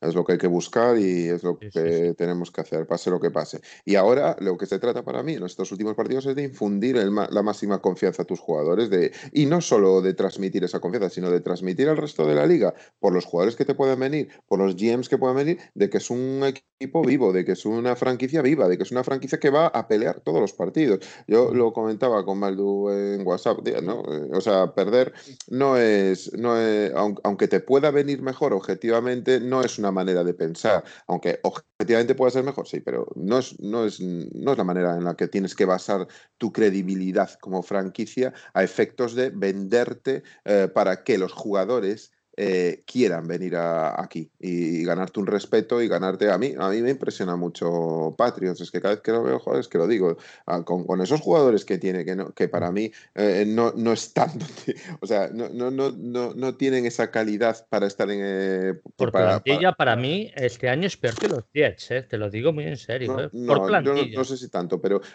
sí di- dices tú, joder, es que es, es la, la mentalidad que, que le, que le imprime su, su entrenador, ¿no? La, Es que el, el Bill es, sí, Ya. hombre, es que es, es que es el ser supremo, el ser claro. supremo. Sí. Eso es lo que hay. Eh, bueno, eh, veis, veis opciones reales. Estamos en una época de la temporada donde ya los jugadores también están cansados y se empiezan a ver ya también sorpresas de, de, de, bueno, de, de, estas alturas, ¿no? De la temporada, al principio porque es preciso, luego se pasa un valle y al final se dan resultados sorpresas, ¿no? Y esta última semana hemos tenido varios, empezando por los Patriots, que le metieron 45-0, no que ganara, ¿no? Sino que ganaran de esa forma. Mm. Pero pasamos también por los Giants, que ganaron el campo de los Seahawks, pasamos por los Riders, que ganaron o, se dejaron ganar los Jets, yo no lo sé todavía. los Vikings ganan también por los pelos, ¿eh? en el overtime a los Jaguars. ¿eh? Ah, o Washington, que le ganan a Steelers. Así que, why not? ¿no? ¿Por qué no podemos dar eh, la sorpresa? ¿eh? ¿Veis, opciones, ¿Veis opciones o no le veis? Yo, ¿no? yo me, doy, me doy un, 2% siendo amable y saliendo todo bien si sale todo bien, nos veo pues, a lo mejor un 5% de opciones. Si sale todo bien. Pero, no, no me veo opciones de ganar el partido, sinceramente, porque son muy superiores. Vamos a ver, tú sabes, Steelers y Washington, tú dices, bueno, Steelers es mejor que Washington. Bien, estoy de acuerdo. Pero Steelers no ha jugado, realmente no, no ha dominado los partidos. Green Bay domina los partidos. Green Bay te, te asfalta. Y, nosotros no somos un equipo, un equipo que cuando nos asfaltan, nos asfaltan. Y se ha visto esta temporada y se ha visto toda la era Patricia. Y nos van a asfaltar. si tuviera que, meter todo mi dinero en el banco, no, estos señores ganan más siete fácil. ¿Y tú, Jorge? Yo, mira, eh, no tienes a. Si me dices que tienes a ahí en forma, que tienes. Andrés Swift viene ahora de una lesión, con lo cual tampoco va a estar al 100%. Eh, tienes a Okuda eh, fuera, también fuera, que es tu mejor cornerback, ¿no? En, teoría. Es, eh, se ve, se ve. Vamos a ver, si somos objetivos, no tienes cero opciones, porque no es que solo puedas ganar hoy, es que luego te, te quedan tres también, que no yo no, yo particularmente no lo veo, no lo veo, no lo veo. Ahora, si lo que dice Roberto, lo que comentó antes, oye, y si ganamos, creo que, él cree que puede haber una campanada, ojalá Dios te oiga, Roberto. Si hay una campanada, no es que me vea con opciones de playoff, porque me sigo sin ver, pero ojo, ¿eh? Yo ya eh, una bombillita aquí se me empieza a iluminar y decir, es posible los playoffs, ¿eh? Pero el NFC, piensa que el NFC hay equipos que aún tienen mejor, mejor calendario que nosotros. ¿eh? Sí, puede que sí. Pero si, ganamos, pero si ganamos a Green Bay, ¿por qué no vamos a ganar a Tennessee?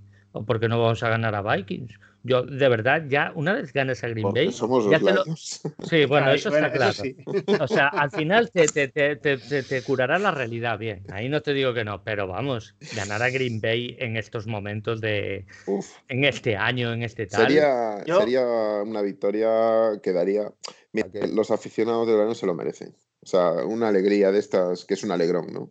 Es un alegrón ganar a es un alegrón que te hace creer. La mejor, la mejor, la mayor alegría que hemos tenido este año que fue ganar a Arizona, probablemente la victoria más o los Bears, no por ser divisional y tal. Los Bears, mm, yo, yo antes que estaba usando los Bears, eh, yo durante el partido, el primer partido contra los Bears lo disfruté más, me dio más sensación de control, que jugábamos a lo que queríamos y aquí, este, yo lo dije, a mí me recordó la época de Jim Caldwell, ¿no? Un poco, bueno, a ver, Jorge, lo que pasa, este, ¿no? Jorge, que este ya echa de menos a Patricia. Ya, ya. Sí, sí, no, ya te digo yo. me veo rajando de las venas. Eh, eh, bueno, oye, yo, en vuestros pronósticos, eh, hay un factor que es importante, que es un partido divisional. Y son equipos que se conocen muy bien. Sí, eso y yo creo que cuando, cuando hay partidos divisionales, creo que esas ventajas de 90-10 se transforman en un 70-30. Y bueno, así que. A ver, yo si fuera aficionado a Green Bay, yo si fuera aficionado a Green Bay y me oigo hablar a mí y digo, pero tú, tú de qué vas, que esto es divisional, que no hay nada gratis, que no sé qué. Y, sería muy prudente y es lógico. Y si una liga competida en el planeta es la NFL. Correcto. Y, por supuesto no tendría todo conmigo, pero bueno, yo creo que. Ah, pero, bueno, a mí me ha gustado la que, acabas de tirar, eh, Pichu, porque eh, estamos a una victoria. Tú fíjate, ¿eh? yo estaba mirando el calendario. Bucanes Vikings. Pueden ganar los Bucanes perfectamente, ¿no? Sí. Giants, Cardinals. Los Giants vienen de ganar a Seattle con un quarterback móvil. Ahora, de pues, eh, bueno, y parece que los Cardinals ya están dejando de ser ese equipo sorpresa que lo eran. Y, y son los dos equipos que están por delante nuestro, ¿no? Los que están ahora mismo en playoffs son los Vikings, ¿no? Sí, Pues ellos dos pierden, nosotros ganamos y estamos ahí con ellos, 7-6. sí, eso Es sí. que- Ahora, ahora hace el No, resto de seis- partidos. seis, siete, En las seis, siguientes siete. jornadas. 6-7, perdón, Yo- 6-7. sí. no, sí. Eh, a ver, No, es que al, es que- al- a ver. al no sé, final- o sea, al final no, o sea, hay, que, hay que pensar en esa opción, ¿eh? O sea, ¿Tú te hay que salir acuerdas? uno, perdona, ¿eh? yo, yo pienso como Jorge, hay que salir a, a machacarles. Mm. O sea, eh, otra cosa es que se pueda y que nos dejen, que eso Claro, es algo muy claro, difícil. lógico. Pero bueno, pero hay que salir a por ellos, hay que salir a por Rogers. Yo tendría el póster de Rogers toda la semana en el vestuario colgado Tal ¿vale? cual. y el póster de Aaron Jones con las gafas de sol paseándose por la banda. Esos dos yo los tengo colgados toda la semana. Oye, y a por ellos, y a por Sí, sí, ellos. tal Y a de Andrés Swift, soy bebé, le digo, oye, mira, ¿sabes quién te drafteó a ti? ¿Sabes quién te drafteó? Te drafteé yo, ¿sabes? Claro. Y, Sí. y- y- y- y Adrian Peterson, que estaba aquí toda, toda su carrera profesional, es quien es gracias a mí. Por tanto, chico, hazme caso que voy a hacer de ti una estrella. ¿Y sabes cuándo vamos a empezar? Vamos a empezar hoy. Oye, y a por ellos, y a por ellos, no tenemos nada que perder. Un poco la dinámica que vimos en la segunda parte contra Chicago. Ojalá, Maldo, ojalá, pero es muy difícil. Pero mira, ¿tú te acuerdas cuando al principio de temporada, y no parecía, que lo decía con un programa con Miguel, dije, 9-7 puede estar en la séptima plaza.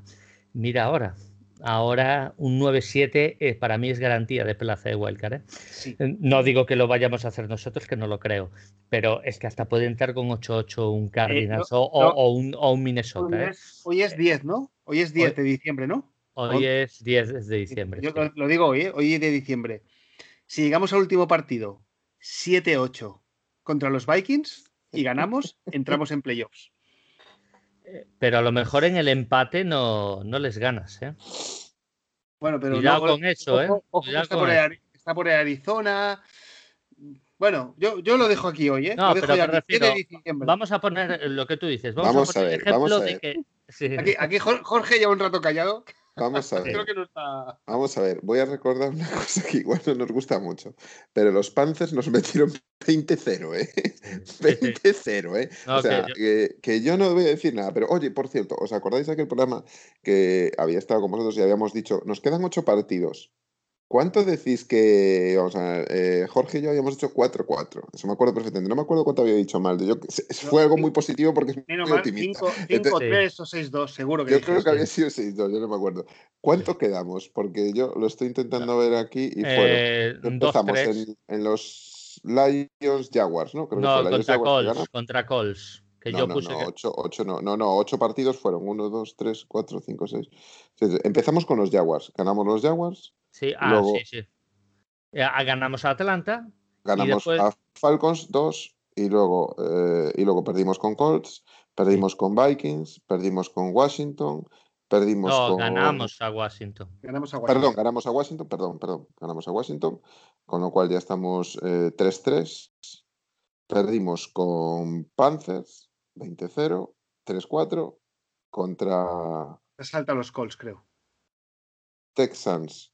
Perdimos, sí. no, entonces estoy contando 9. Entonces estoy contando 9. No, no, es que esa eh, fue el partido de los Colts. La previa de los Colts viniste y yo dije que el- después de los Colts ah, había que hacer un 4-0 Sí, para sí. tener opciones de playoff.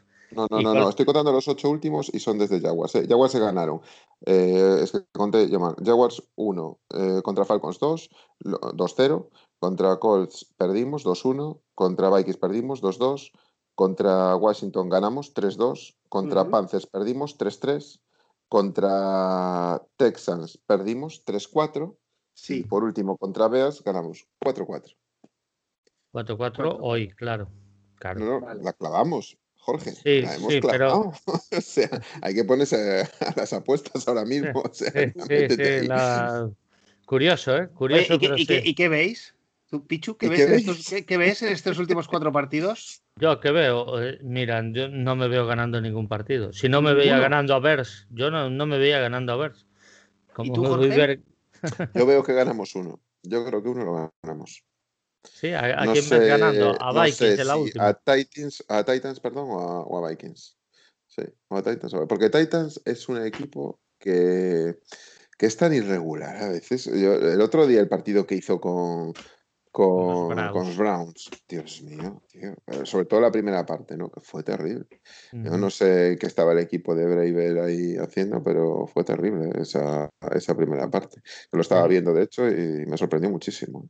Además, es una defensa que Stafford creo que se le puede venir bien ¿eh? a él. Sí, al pase, no sé por qué, porque incluso contrataron a Derek King y demás y tal, pero yo no sé, a Desmond King, perdón, y no sé, pero Mm, no sé, no sé. Yo veo alguna, alguna victoria. Vamos a ver, es lo que decimos. O sea, si ganamos a Packers, con las bajas que tenemos, con cómo venimos y demás, o sea, sería el alegrón, el alegrón del año, sí, sí. Pero vamos, en el año, en los tres últimos años. En los tres últimos años. El, alegrón de los tres últimos años, ¿eh? Sí, y además porque podrías ver una opción de playoff. Es que podría haber una opción de playoff ganando a, Green Bay. una opción muy seria, ¿eh? Pero bueno, que yo creo que no lo conseguiríamos igual, pero independientemente de eso, habría opción de verdad. Eh, una, pregunta, ¿sabéis qué partidos televisa Movistar en España este fin de semana? ¿Sabes si nos dan? Porque yo no lo he eh, visto todavía. No, no, no, dan el, um, el Riders Calls, me parece que era Riders Calls. No, no nos han televisado ni un solo partido, ¿eh? Ni uno solo, ¿eh? Es que tengo un par de compañeros que saben que hago el podcast y tal y me dicen, oye, a ver si alguna vez juega tu equipo que lo podemos ver. Yo lo veo normal, sinceramente. Hombre, pues este fin de semana a las diez y media contra Green Bay, siendo un partido divisional, con Darrell Bebel, no sé, como nuevo coordinador, me parecía que era un partido interesante para que hubieran dado. sobre todo, sobre todo, oye, yo, os voy a decir una cosa, yo, eh, yo tenía Movistar en, en, los años, voy a decir los años de plomo, eh, y es que no lo veía nunca, porque es que nunca lo daban. Y a veces, bueno, no sé si se nos escucha alguien de Movistar, pero hay 32 franquicias con, aficionados de los 32 equipos y yo creo que de alguna manera deberían retransmitir a todos los equipos, en mayor o en menor medida. Opino, ¿eh? Deberían intentarlo, por lo menos, pero sí. Mm. Pero, pero es que no dar ninguno, me parece ya, ya lo sé. No, dan el, el Riders Calls a las 10. Me parece bastante más interesante. Dan hoy, dan hoy el Rams uh, Patriots, dan el Dolphins Chiefs, dan Riders Colts, dan el Buffalo Bills Steelers, que es un buen partido. Ah, y, y, luego otro partidazo también, el del martes, uh, el del Cleveland, bueno, el lunes por la noche, no el Sunday night, eh, Cleveland Browns, Baltimore Ravens. Eso nos queda. Em, habrá que ganárselo, ¿no? Habrá que ganárselo. Sí, habrá que ganárselo, pues habrá que estar arriba, pues habrá que coger y. No, no, no, digo, que Mira, pero, no, no, descarto, no un, por ejemplo, ¿eh? un, Jets, un Jets Patriots, porque Patriots tiene mucha afición y lo va a ver mucha gente. Un Lions Green Bay, porque Green Bay, ¿sabes? También tiene mucha afición. Yo lo que digo es que los equipos pequeños también nos merecemos salir en la, en la tele de vez en cuando, ¿no? Tú, esto. Mm, ya no me acuerdo qué iba a decir. Estaba diciendo. Bueno, nada, dale, dale, dale. No estoy de acuerdo. Hombre, no, a ver, pero es que Movistar siempre fue así, ¿eh? Movistar siempre fue así. Yo, los, los, Jets no los quiero ver, o sea, sinceramente, o sea, y lo veo porque de vez en cuando he visto algún partido de ellos, pero sinceramente, si me escoger, prefiero que pongas este partido que los Jets. Pues lo mismo pensar a un aficionado Patriot o de otra, incluso división diferente a la nuestra, diciendo, pues oye, pues yo a los Lions pues no los quiero ver, lo entiendo, lo entiendo. es que nos lo hemos ganado a pulso. Pero, a Green Bay sí. Green Bay sí. A Green Bay sí, pero no es, pero bueno, supongo que habrá otros partidos. Yo lo que digo, más culpa que, más culpa que la liga, o sea, la, eh, eh, este caso más culpa que Movistar es de la liga, porque la liga no nos puso en prime time quitando Thanksgiving. Este año no estuvimos ningún Sunday night, ningún Monday night. Y cuando nos Porque dio la Liga, todo el país eh, en el Día de Acción de Gracias, pues hicimos lo que hicimos. No, y acuérdate el debut de Patricia contra los Jets. Bueno, pues, Monday Night. Monday cuando, Night. Sí, cuando nos dio todo el país, pero, pero Movistar no nos televisó ¿eh? contra Houston. Mm. No, no, no, porque eh, había dos partidos en este caso de, de Thanksgiving y eligieron el de Dallas. claro, y el otro se retrasó, pues bueno, en fin, que, no nos dan, ya está. No, no, no, si no quieren darte no te van a eh, aún así veo una opción de que nos den en la última jornada. Una opción, si Minnesota se juega en la wildcard. Jugamos contra Tampa un sábado a la una del mediodía, hora local, 7 de la tarde. Ese día también sería un buen partido. Sí, podría ser, pero, ya tampoco, ya veremos. Bueno, eh, siguiendo, eh, ¿hay algún entrenador que os haya... La, semana pasada empezamos un episodio, un capítulo de... Vamos a hablar de, de, Vamos a hacer un poco el ranking de entrenadores, ¿no? Pero mm. como tenemos opciones de playoffs, hemos decidido aparcarlo, ¿no? Pero yo voy a dar un nombre de un entrenador que a mí no me importaría que viniera. Y actualmente está en activo y es entrenador de los Philadelphia Eagles, Doc Pederson, que todo indica que parece que va a salir a final de temporada. Y a mí ese es el perfil de entrenador que me gustaría que viniera, ¿eh? Un entrenador que ya tenga experiencia, ¿eh? Ya sea, siempre lo digo, ya sea en college o ya sea en, en NFL. Mira, voy a empezar yo porque seguramente Jorge, para que tenga, eh, porque Jorge evidentemente tiene muchos conocimientos y quiero que valore el abanico que voy a emplear yo de nombres y él que dé su opinión de, pues este no me convence, este más sí, este más tal, porque creo que él nos puede dar más datos en cuanto al juego que, nos espera con ellos, ¿no? Yo, Doc Pederson, mira, lo he añadido, a mí es un candidato que me gustaría, estaría en el top 3 para mí, es un entrenador que me encanta, personalmente. Después, ¿quién serían mis candidatos, mm, digamos, top arriba? Lincoln Riley, o Matt Campbell, que son de coles ambos, estarían en, arriba de todo, pero repito, con coordinadores con experiencia en la liga. Eh, puse el ejemplo la semana pasada Dan Quinn, Anthony Lynn, pero no tenía por qué ser esos ejemplos. Son ejemplos de gente con experiencia en la liga. Pederson lo meto ahí, Kirby Smart es otro ejemplo, o Joe Brady, pero siempre con gente que se rodee de gente experimentada en la liga. Y Joe Brady en especial, si puede ser con un gurú defensivo como podría ser un Big sería maravilloso. Sería un candidato maravilloso. En la recámara yo pongo a Robert Saleh o Everflux, que no me importaría que vinieran. Y los que no quiero para nada, de los que han sonado, el Jim Harbour, ni de coña. Urban Meyer tampoco lo quiero. Sinceramente, mm, no veo mucho coles, pero creo que no es una mente para, para la NFL. Esa es mi opinión. Greg Roman, Bienemi y Brian Dabol tampoco lo quiero. Porque son coordinadores ofensivos en especial, especialmente por esa razón. Pues Brian Dabol en algunos Power Rankings sale el primero, ¿eh? Pues yo no quiero porque. Para que no lo conozcas, el coordinador ofensivo de los Bills. Correcto. A mí no, no, no, no quiero un ofensivo. Si tiene que ser un ofensivo, que sea una mente joven e innovadora. O de coles. Ahí sí, pero si no, no. Jorge, te dejo. A ver, yo, yo, a mí no me gusta, y lo dije ya en el anterior programa, a mí no me gusta hablar de nombres, a mí me gusta hablar de ideas, ¿no? Entonces, claro, eh, tendemos a asociar, como nos pasó con Patricia, lo que hace en una franquicia alguien para trasladarlo a nosotros con los jugadores porque realmente esos entrenadores o coordinadores es lo que consiguieron en otra franquicia con otros jugadores, ¿no? Entonces, al final, a lo que vas es eh, qué idea transmite alguien em, que, eh, que entienda de fútbol, ¿no?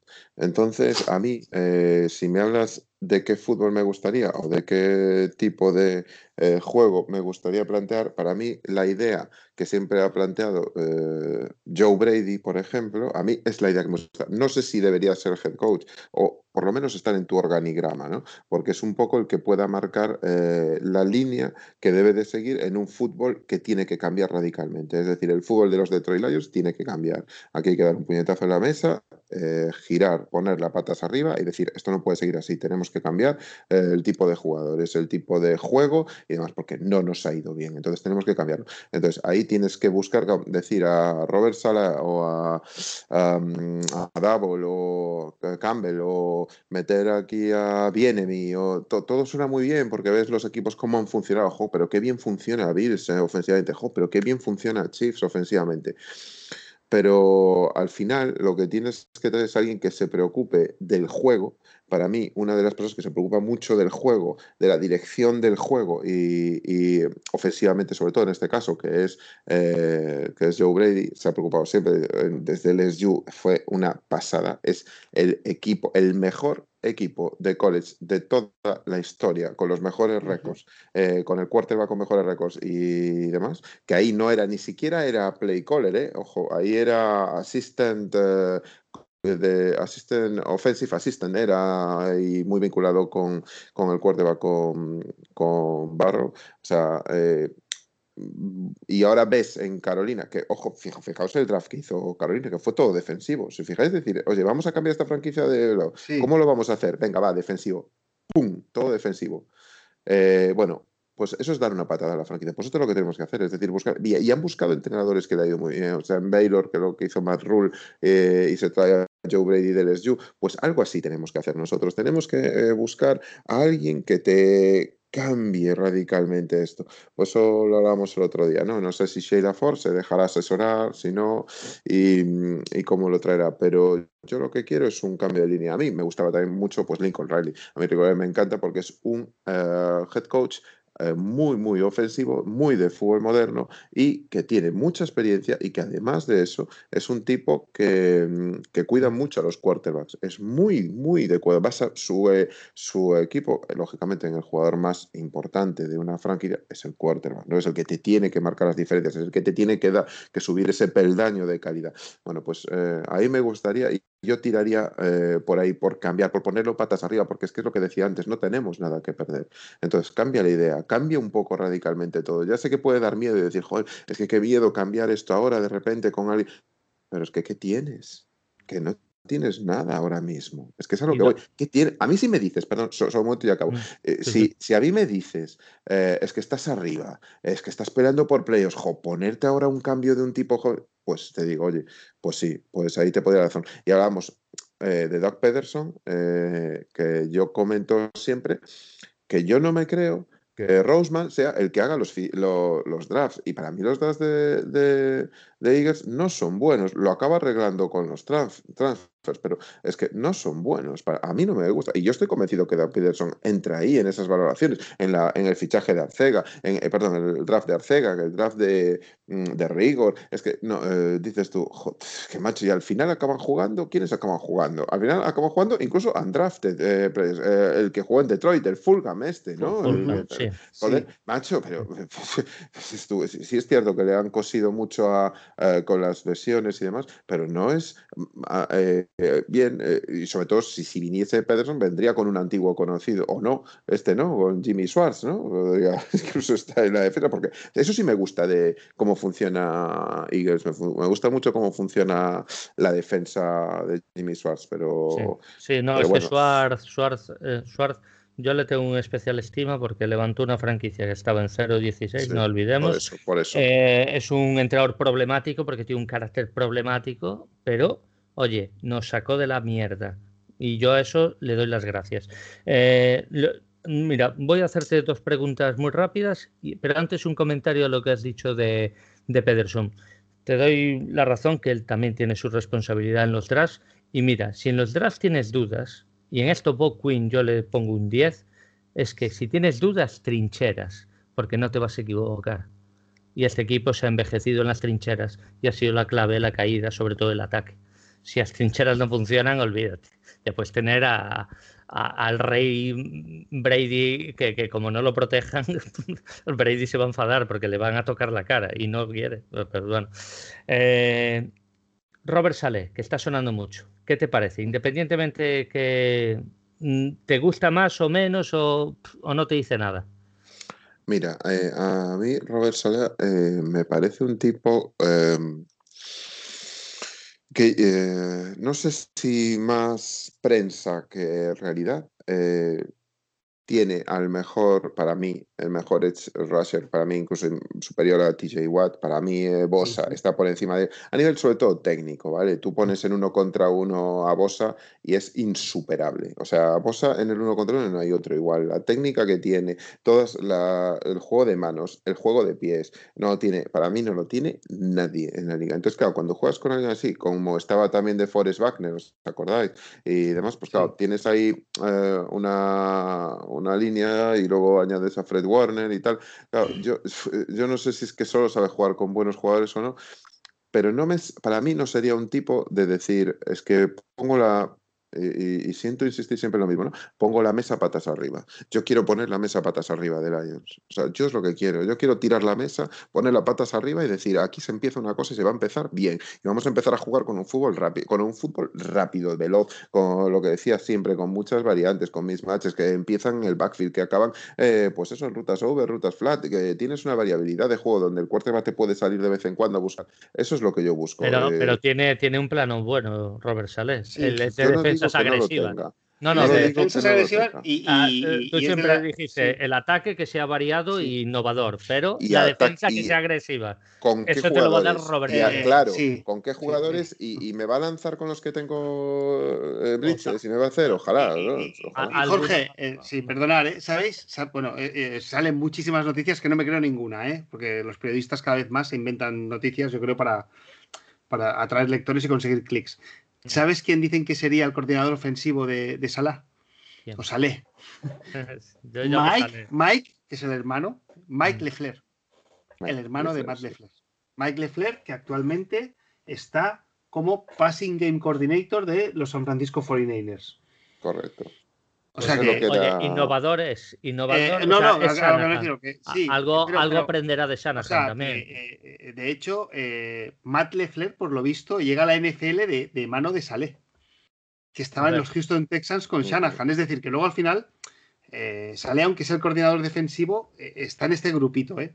Sí, sí, no, no, que yo no si digo es verdad, Si es verdad eso, mm, vamos a poner la posibilidad de, la de que es verdad por lo menos más varianza y menos lineal que, que mm. Patricia va a ser. O sea, Bebel se va, Ulin se va, viene mi personal, punto a favor. Yo ahí, bien, sale, punto a favor. O sea, después saldrá mal, pero punto a favor. ¿Por qué? Porque vienes con tu personal. Y chapó. Eh, perdón, ¿eh? era o, leí, o Darrell Bebel que se, que, que se quedaba, porque también tienen conexiones de los Seattle Seahawks. Olvídate de Bebel. No, no, yo os lo digo, lo que, o sea, yo, esto lo he leído, ¿eh? ¿Quieres ver en directo cómo se cortan las venas aquí, Jorge, o qué? es que lo pasé muy mal con Bebé. Era, era un sufrimiento constante, de verdad. ¿eh? No nos acordamos de lo que decimos en la memoria, ahora ganamos y demás, pero el, play calling de Detroit es muy, muy malo. ¿eh? Es que era verlo y analizar pero partidos. esto, esto, vendría por, Patricia, ¿no? Patricia sería el, que le, el que le diría vamos a hacer un juego conservador, power runs. No, te, digo yo que no tenga que su, decisión, claro, Porque... se va a tener, pero ojo, eh, o sea, Bebel, mm, pues oye, cuando tú tienes también esa responsabilidad del play calling, pues oye, porque al final tú tienes un diseño, un game plan, que es el que lleva Patricia, ¿no? Ahí tapándose la boca, pues ese game plan es el que tienes diseñado. No solo lo hace Patricia, porque evidentemente Patricia mm, pues era un, eh, fundamentalmente defensivo, ¿no? Y se dejará guiar un poco también por lo que decía Weber. A mí me parece un juego muy, muy plano. Y es cierto que el otro día, el otro día, vimos cositas, ¿no? Le dije yo, ostras, Agnew, ¿tocó el balón más de una vez? Sí. Oye, e hizo jugadas desde el backfield. Oye, empezamos a ver eh, dos o tres cositas. No es lo que hasta donde queremos, ¿no? Pero bueno, bueno, ya se notó ahí un pequeño cambio. Ahora, mm, es cierto que hay mucho, mucho, mucho, mucho que cambiar. Muchísimo. Y para mí, aunque puedas ver algún atisbo de cambio, si quieres darle una patada a todo y, empezar bien, no, porque no es tampoco empezar de cero, estás hablando de cambiar radicalmente la dirección deportiva. Y, mm. y, con Bebel ahí no se produce ese cambio. Para mí sigue habiendo ahí algo que, que, nos, que nos va a retener, que nos va a... Yo quiero que venga alguien de fuera y que le dé una patada a la mesa, que la ponga patas arriba y diga, señores, esto se acabó, vamos a hacer un fútbol de ahora. Y esto es lo que yo entiendo de fútbol. Y cambie radicalmente su manera y diga, ostras, pero ¿cómo que estábamos corriendo esto? Pero ¿cómo estábamos jugando con este, eh, pues eso, pues tantas carreras planas, tanta, tanta jugada? Que alguien vea, en cambio, ahora lo que tenemos es a Bebel diciendo, bueno, pues estaba más o menos bien, ¿no? Lo que teníamos, está viendo ahí el, el, playbook diciendo, bueno, pues va a haber que hacer un par de adaptaciones. No, no, no, no, no, señores, no es que no quiero eso. O sea, que quiero a alguien que lo cambie radicalmente, que tenga la firma en su playbook, ¿vale? Y que te lo dé y que, y que diga hasta aquí, hasta aquí. se va a jugar totalmente, Totalmente de acuerdo. Además, Bebel, Bebel, mira, yo no digo que para mí Bebel es un buen profesional de NFL y siempre va a tener y siempre va a tener trabajo. Porque es un tío serio, él te puede gustar más o menos, pero es un tío serio y trabajador. Estoy seguro de ello pero ya está, tú me llegas hasta aquí, no te quiero ya más. ¿Por qué? Porque yo no quiero ya esto. Yo hay que cambiar. Porque necesitas un cambio. Y porque necesitas un cambio. Y ya está, has venido una situación muy mala que Bebel no tiene la máxima culpa, evidentemente, eh, tiene su granito de responsabilidad, pero ya está, se acabó Maldo. Y antes de pasar a los eh, GMs, Maldo, déjame Bueno, de GMs, no, yo eh, quería comentar una cosa, eh, porque además Jorge ve más, ve más college. Un, un, hombre que suena mucho es Matt Campbell, que es el, el entrenador de Iowa State me lo has quitado. Eh, sí, yo, yo eh, estuve mirando porque siempre había escuchado que es que, claro, los entrenadores en college se ganan muy bien la vida y, tienen, es decir, la responsabilidad y la presión no es tan alta. Son, son proyectos a, largo plazo, ¿no? Y además los jugadores te van cambiando prácticamente cada año. Pues tiene un salario de 3,5 millones de dólares. Porque está en Iowa. Bueno, sí, claro, y no puede pagar tanto. ¿vale? Eh, y en una lista que he encontrado, no sé qué fiabilidad tiene, el, entrenador mejor pagado de la NFL, el mejor, es Bill Belichick con 12 millones. O sea, y Andy Riff es el décimo con 8. Es decir, que estamos hablando que un entrenador de la NFL puede estar ganando 5 o 6 o 4. más, y más, ¿eh? Yo creo que eh, se iban Seiban está más de eso. ¿eh? sí, sí, no, no, por eso. Entonces, claro, eh, a una persona. Es decir, no es lo mismo. Mira, Kirby Smart, mira el sueldo, está rondando los 7 kilos. Kirby Smart, por ejemplo. Por lo tanto, no es como una persona de a pie que de ganar 1.000 a 2.000 euros sí que le cambia la vida. Mm. Yo creo que una persona que gana ya 3,5 millones, o 4, o 5, o 3, no le, ¿sabes? No sé. no, les cambia la vida ganar de 3 a 6 millones. Mm. O sea, ese cambio del college a la NFL eh, es, por aspiraciones personales, por reconocimiento y por prestigio, imagino, ¿no? Claro, mira, Dick Saban está en 8,6 millones y Davos Sweeney, el de Clemson, en 9,3 millones, para que te hagas una idea. Luego, eh, la jerarquía que ellos tienen en sus eh, programas es muy, muy, muy superior a la jerarquía que tiene el entrenador de la NFL. O sea, estás, estás hablando de jugadores que cobran más que tú, Estás dirigiendo a jugadores, muchos que cobran más que tú y que, bueno, pues te obedecen lo que te tengan que obedecer. En un principio, bueno, pues, todos sabemos eh, lo que puede haber en una franquicia y en un programa, vamos, a pies juntillas. Es que tienes el dominio total y absoluto. Marcas la línea de la franquicia, marcas todo. es que Davos, eh, ¿para qué va a querer salir? ¿Para ganar? Vamos a poner que le dan 10 kilos al año. Por prestigio, por prestigio NFL. Nada más, pero por dinero. No, no, para nada. si él vive bien en Clemson, tiene los ojeadores que tiene, puede reclutar lo que quiere reclutar y, seguir ganando campeonatos o aspirando a ganarlos, va, que no me voy de aquí, ¿para qué? aquí soy Dios. Y, y, y, oye, y por eso ponía el ejemplo antes de Matt Campbell, sí, porque está en Iowa, entonces ese sí que es factible que dé el paso. O Lincoln Riley, porque a lo mejor él sí que me da la sensación de que a diferencia de Davos Swimi, sí quiere mostrar, eh, o sea, llegar a ser una persona recordada, por decirlo de alguna manera, ¿no? Y por eso te decía, te iba a hacer la, comparación Matt Campbell, Urban Meyer. Yo uno sí lo veo, otro no. Eh, tú ves a Urban Meyer y, y en NFL, digo, en contexto NFL, y a Matt Campbell o, ninguno de los dos, o los dos, o... Yo, eh, a ver, Matt Campbell pues tiene mucho más que, ganar que Urban Meyer. A ver, Urban Meyer, yo lo veo en college, a Urban Meyer. De hecho, se hablaba de que tiene un proyecto muy bonito, para mí el... Eh, para mí una de las franquicias más bonitas, franquicias, perdón, programas más bonitos de, de college es Texas, eh, que se va a quedar sin entrenador para este próximo, próximo año vamos, eh, están hablando ya ahí de Urban Meyer. Urban Meyer parece que va, va a estar ahí. Eh, Matt Campbell, eh, que lo ha hecho muy bien este año, está ahí con líder de la Big 12 y demás, con Iowa State, sobre todo el juego de carrera es impresionante. Em, a mí me parece... me parece que, bueno, yo, yo, no lo cogería particularmente, ¿no? Pero bueno, es una, pues es otra opción también de cambio, de practicar el fútbol moderno que se está haciendo y demás. Pero bueno, eh, yo creo que hay otras opciones que a mí me gustaría más, que conocen un poco más la NFL, que conocen un poco más el fútbol eh, de lo que se viene haciendo actualmente. Pero bueno, es otra opción también de cambio. ¿eh? Tampoco le haría ascos. De hecho, yo no le haría ascos a nada que supusiera un cambio radical. Yo siempre lo dije, o sea, esto tiene que cambiar, esto tiene que, transformarse radicalmente. Entonces, em, yo siempre doy nunca critico al entrenador nada más empezar o, los primeros 3, 4 partidos. Yo siempre doy vida a los entrenadores, siempre digo, oye, venga, va, demuestra tu play. Porque aunque te salga mal, es que es lo que yo te decía, o sea, yo veías a Carolina que al principio estaba perdiendo partidos, pero decías, joder, este equipo tiene algo, o sea, tiene algo, juega algo, te transmite algo. Arizona Cardinals lo mismo fue el año pasado, aunque ahora parezca, ahora todo el mundo eh, parece que también se olvida, ¿no? De las cosas, de cómo estaba los, Arizona antes de Kingsbury, ¿eh? Aquí hay, que hay que recordarlo. Entonces, mm, eh, lo decimos siempre, la memoria es cortoplacista. Entonces, eh, bueno, está viniendo una nueva escuela de entrenadores, está viniendo ahí un, nuevo fútbol que se está integrando, pues no nos olvidemos también de Stefanski en, en, los Browns, el, el papelón que está haciendo. Entonces, creo que tenemos creo que está girando por ahí. ¿eh? La rueda está girando por ahí. Entonces tenemos que meternos en la rueda, eh, dando la vuelta a todo. Sí, que venga Matt Campbell a, tope con él. Son nuevas ideas, ideas de un fútbol moderno, ideas de potenciación eh, del juego de carrera, que, en el que nos basamos mucho los radios, sobre todo nuestros éxitos,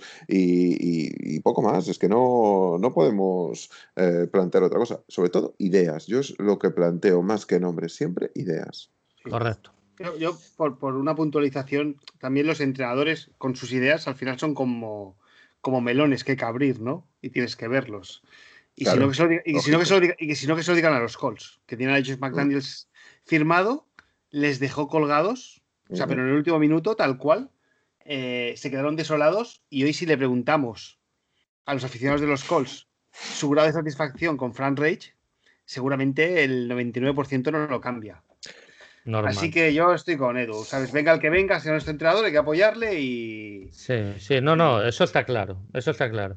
Evidentemente puedes tener tus preferencias y puedes tener quien no querrías para el equipo, pero yo no voy a ser crítico desde el primer día si viene un entrenador que yo no quiero. No, pues mira, se acepta y vamos a ver cómo trabaja. Porque a lo mejor yo quería a Patricia, bendita la hora que quise a Patricia yo. Pues mira, pues ahora el que tiene que callar soy yo. Y los Giants también lo querían y se cabrearon porque no se lo llevaron. Y... Bueno, se llevaron a Pasumur, ¿eh? que también hay que hablar con sí, Pero bueno, es normal, siempre tendemos a idealizar a los entrenadores en, el equipo en el que están. Por eso, cuando te vas pegando palos habitualmente, siempre dices, bueno, ya se acabó, es que ya, ya no voy a irme a por un entrenador por otro, es que me da igual. Yo lo que quiero ver son ideas nuevas, que te traigan una idea, que te la planten encima de la mesa y te digan, mira, esto tiene que cambiar, esto se acabó. Y vamos a tirar por, eh, por aquí. Vamos a tirar por un juego potenciando la carrera, si es así, o potenciando el pase, me da igual, pero cambiando el estilo de juego, cambiando el play calling, haciéndolo más variado, haciéndolo más difícil para el rival y eh, con una defensa mucho más agresiva, una defensa que potencie el blitz, que potencie, que haga variaciones, que no siempre tienes que estar con el 4-3, porque siempre tenemos que hacer el 4-3, porque no puedes hacer un 3-4 de vez en cuando. Pues no, a lo mejor no lo puedes hacer porque no tienes los jugadores, ¿no? A lo mejor para hacer ese, ese pass más agresivo con dos OLBs que puedas tener el estero. Bueno, pues a lo mejor hay que cambiar ese tipo de cosas también. Hay que tener en cuenta un montón de cosas. Pues habrá que cambiarlo, oye, pues eh, habrá que variar este tipo de cuestiones. Pues lo hace Packers también. Ahora no vamos a empezar con Packers, ya lo veréis el próximo día. Va, a, haber un momento que alineen en, la misma, en el mismo front van a alinear a Zadarius Smith, a Preston Smith y a, y a No siempre, porque van a entrar mucho en rotación, pero te las van a alinear. Y, y sumale a Clark, sumale y tal. Entonces dices tú, joder, macho, es que eh, ese tipo de cosas, cuando tú te pones a ver un partido de fútbol eh, y tú lo ves normalmente y dices, joder, qué bien, cómo tal, pero luego te pones tranquilamente a verlo después, a analizar las cosas, a verlo y dices, ostras, pues a lo mejor no era tan bueno lo que decía, o al revés, jo, pues es mucho mejor esto de lo que pensaba, ¿no? Y eso es lo que te trae este nuevo fútbol. Por eso lo que decía Maldu, que venga, que cambie, que cambie radicalmente esto y estamos con él a tope. Por eso yo no, no quiero que se quede Bebel, por el hecho de que no supondría un cambio total, que es lo que necesita esta franquicia. Correcto. Pichu, ¿querías comentar algo del General Manager? No, pasar por encima antes de irnos allá al coles. Eh, GMs han sonado, yo, yo, me he anotado cinco. Me he anotado Fontenot, Dodge, Adam Peters, Dorsey Dimitrov. Bueno, Dorsey Dimitrov, Dorsey va a intentar darte a plantilla para competir desde el primer día. Es muy cortoplacista, a mí eso no me gusta. Yo creo que un GM debe tener estabilidad y manejar todas las opciones posibles. A veces el cortoplacismo no es bueno. Entonces yo no quiero a Dorsey, más que nada por eso, ¿eh? que a lo mejor viene Dorsey y es maravilloso porque nos sitúa en la carrera de, la Super Bowl.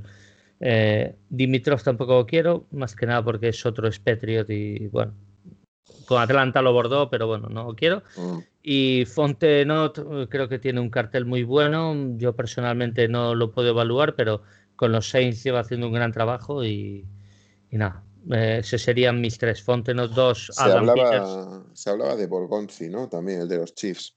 También se habló. Es un tipo. Eh, es que cuando te fijas en los GMs y cuando te ves que hacen bien las cosas, es cuando son coherentes con la línea que quiere el entrenador. Es decir, tienes a Andy Wright y, ves, fíjate en los wide receivers que han drafteado. Son todos muy parecidos. Son todos muy del estilo.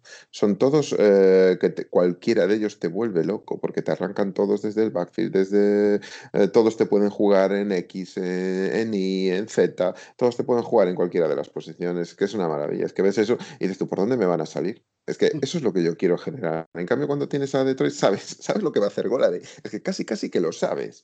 Es que casi que dices, porque es muy posicional, pero que es tan bueno y coloca también el cuerpo y se zafa también del rival que dices tú, que es, que es buenísimo, pero claro, no te lo van a hacer todos. Por eso yo quiero no depender tanto de nombres o de jugadores como sí de esquema de juego. Y si tienes un quarterback que te sepa adaptar a ese esquema de juego y unos eh, jugadores que sepan eh, correr ese esquema de juego continuado, ese esquema de juego eh, ágil, alegre, tal. Eso es lo que a mí me gustaría ver eh, en Detroit. En lo, que estamos de acuerdo, Jorge, seguro, es que hay que clavar el entrenador y el GM. Claro, el entrenador sobre todo. El entrenador sobre todo es lo más importante. Es el entrenador, sí. Yo, un poco por seguir el estilo de la familia Ford, eh, fue ir al árbol a coger eh, una fruta verde, como fue Bob Quinn. No sé si ahora van a ir a a una fruta madura que ya sabe, sepa lo que tiene que hacer.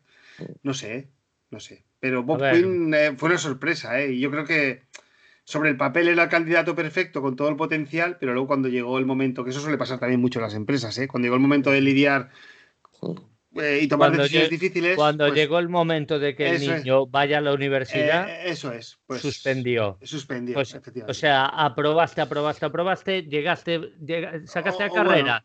no, no saqué la carrera. Pues, pues bueno, está bien. Para mí es un buen trabajo porque, bueno, porque, oye, tiene mérito, ¿no? No todo el mundo llega a la universidad. fueron, al instituto a buscar al mejor alumno, pero luego en la universidad, pues no supo lo que, es, lo que es trascendental, y, yo ahí sí que no admitiría otra cosa que eh, acuerdo 100% en la línea de juego que quieren que siga Detroit y en esa línea de juego ser coherentes con lo que draftees. Es decir, me da igual en qué ronda salga, cómo salga, eh, pero si tú buscas un juego ágil, tienes que, lo que no puedes es firmar jugadores posicionales. Si tú buscas eh, un juego que, te, que sea agresivo en defensa, que tienes que fijar, pues a lo mejor tienes que centrarte en firmar o en draftear, en este caso, o, en firmar eh, en, agencia libre, pues a jugadores pues más outside linebackers, más agresivos, que te puedan jugar en Nine o en Eleven Tech para atacar bien los flancos del, del pocket, ¿no? Bueno, pues eh, quiero que sean coherentes, que no cojan y digan, mm, yo entiendo lo de el, BPA, ¿no? El Best Player Available, ¿no? lo entiendo, lo comprendo, pero yo ahora mismo Detroit no lo comparto. ¿Por qué? Porque Detroit no está en unas condiciones de que está luchando por todo y necesitas, vamos a sumar un par de cositas, ¿no? Detroit tiene que sumar eh, un poco de coherencia, porque Detroit tiene una buena línea ofensiva, tiene un backfield bastante decente, eh, entonces tiene que saber hacia dónde va, ¿no? Entonces, bueno, pues a mí me gustaría que ese nuevo entrenador pues dijera, oye, pues vamos a ir por aquí y vamos a marcar. A lo mejor nos lleva dos años en vez de uno. Pues de acuerdo, Joder, de acuerdo, vamos, pero ya el primer año ya se va a empezar a ver cosas de la idea que tenga. Y para mí es fundamental que no se, que no se firmen jugadores que, que, no, es que este es el mejor jugador que tenemos disponible, vamos a firmar porque es un receptor, pues mm, no sé, por decirte una cosa, pues Seth Williams, que es un receptor pues más del estilo CD ¿no? Súper espectacular, así y tal, y que, mm, eh, y sin embargo lo que te va a jugar el entrenador va a ser más juego, de rutas, juego de tal. Jo, pues no, pues, pues fíchame a Jalen Waddell o firma a Smith si quieres o a otro tal, pero no me firme, claro, ese tipo de coordinación y de, y de tener claro las cosas, o sea, que no me firmes un buen jugador simplemente por el hecho de ser buen jugador, sino hacia dónde vas, dónde quieres que vaya tu franquicia. Eso es lo que quiero. Un, digamos, un concepto de jugador. Exacto, correcto. Bueno, vamos a cambiar un poco y vamos a irnos a college. Eh, antes de analizar los prospects, queríamos analizar el partido que había este fin de semana, el famoso The Game, que lo juegan cada año Ohio State y University of Michigan y que se ha suspendido por el protocolo COVID de la University of Michigan. Eh, bueno, entendemos que hay médicos que lo certifican, pero las malas lenguas dicen que está, incluso puede haber, llegar, o sea, ser a propósito para que Ohio State, por un lado, no les machaque, o no nos machaque, yo soy seguidor de Michigan, y, segundo, para que no tenga siete partidos mínimo, ¿no? Eh, Jorge, tú que controlas más, seis. Seis, seis. Big Ten, la Big Ten firmó que inicialmente el convenio inicial fue que hubiera seis, eh, seis partidos jugados para poder disputar la final de conferencia, es decir, este contra oeste. Em, ¿Qué pasó? Que Ohio State, que está invicta 5-0, no, con la cancelación de Michigan, no podría participar en la final de conferencia de la Big Ten y por lo tanto no podría optar a los playoffs según el comité eh, de los playoffs.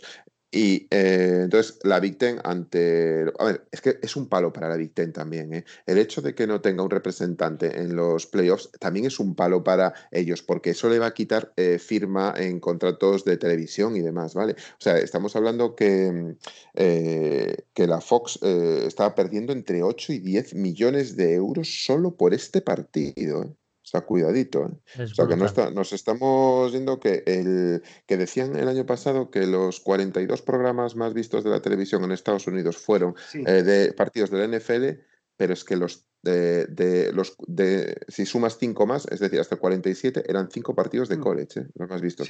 Y The Game es un partido que hará Fox, pues que lo televisa la Fox y que le iba a causar un estropicio. Entonces, bueno, la Big al final decidió eh, variar, decidió cambiar las normas, porque la verdad están variando todo esto. A mí me parece bien que lo cambien, sinceramente. Me parece bueno el cambio, me parece que tienen que, mm, dar entrada a uno de los mejores equipos de, de, college, que no puedes dejar a eh, jugadores tan importantes como Justin Fields, como Lave eh, y otros más que van a salir en el draft. Ahí está Wyatt Davis, el GAR, que es buenísimo. Tienes tienes que, tienes que darle salida a, ese, a eso. Y yo entiendo que se diga, bueno, pues vas a jugar la final, porque es que aun en el caso de, que se jugara contra Michigan y hubiera perdido y, pierde Ohio State, eh, como Ohio State ganó a Indiana, que es el segundo que está en la conferencia, mm, en su división, perdón, pues en este caso no, no tendría, no tendría, o sea, que hubiera quedado primero también. Entonces eh, se decidió optar por, por cambiar esa norma y poder jugar la final, que la va a jugar contra Northwestern. Entonces va a jugar Ohio State va a jugar la final contra el Northwestern. Exactamente. Aunque no juegue este fin de semana. No, va a jugar al siguiente fin de semana, que son las finales de conferencia. Son las finales donde de conferencia. Va, donde va a haber, va a haber partidazos. Va a haber partidazos. Northwestern es buen, buen equipo, ¿verdad? No, no, no. No. O sea que va a ser un barrido. tradicionalmente sí, malísimo. De hecho, de hecho, sí, sí, sí, sí, tiene que serlo. O sea, tiene que serlo, vamos, a sobrado. Le hubiera puesto más en problemas Indiana, que creo que está en su propia, en su propia división, ¿no? Pero, pero bueno, yo no, no, o sea, Vamos a ver, dentro de dos semanas vamos a tener un partidazo, ¿no? Que va a ser el de Clemson contra Notre Dame. Correcto. Eso, eso va a ser, vamos, o sea... La, venganza... A las, 10 de la noche. Notre Dame va a estar... Sábado, sábado 10 de la noche. El sábado 19 de diciembre, ¿eh? No, no, no os confundáis, ¿eh? no sé el horario, no sé el horario, pero en algunas páginas he leído La venganza de Trevor. Claro, eh, eh, cuando lo ganó Notre Dame no estaba Trevor Lawrence, ¿no? Entonces, eh, que por cierto, viene de un partido malísimo. El último partido fue malísimo, tiene unos números horribles. Pero mm, bueno, eso no quita para nada lo que va a ser él, ¿no? Que va a ser el número uno de, del draft si, si, nada se tuerce. ahí se van.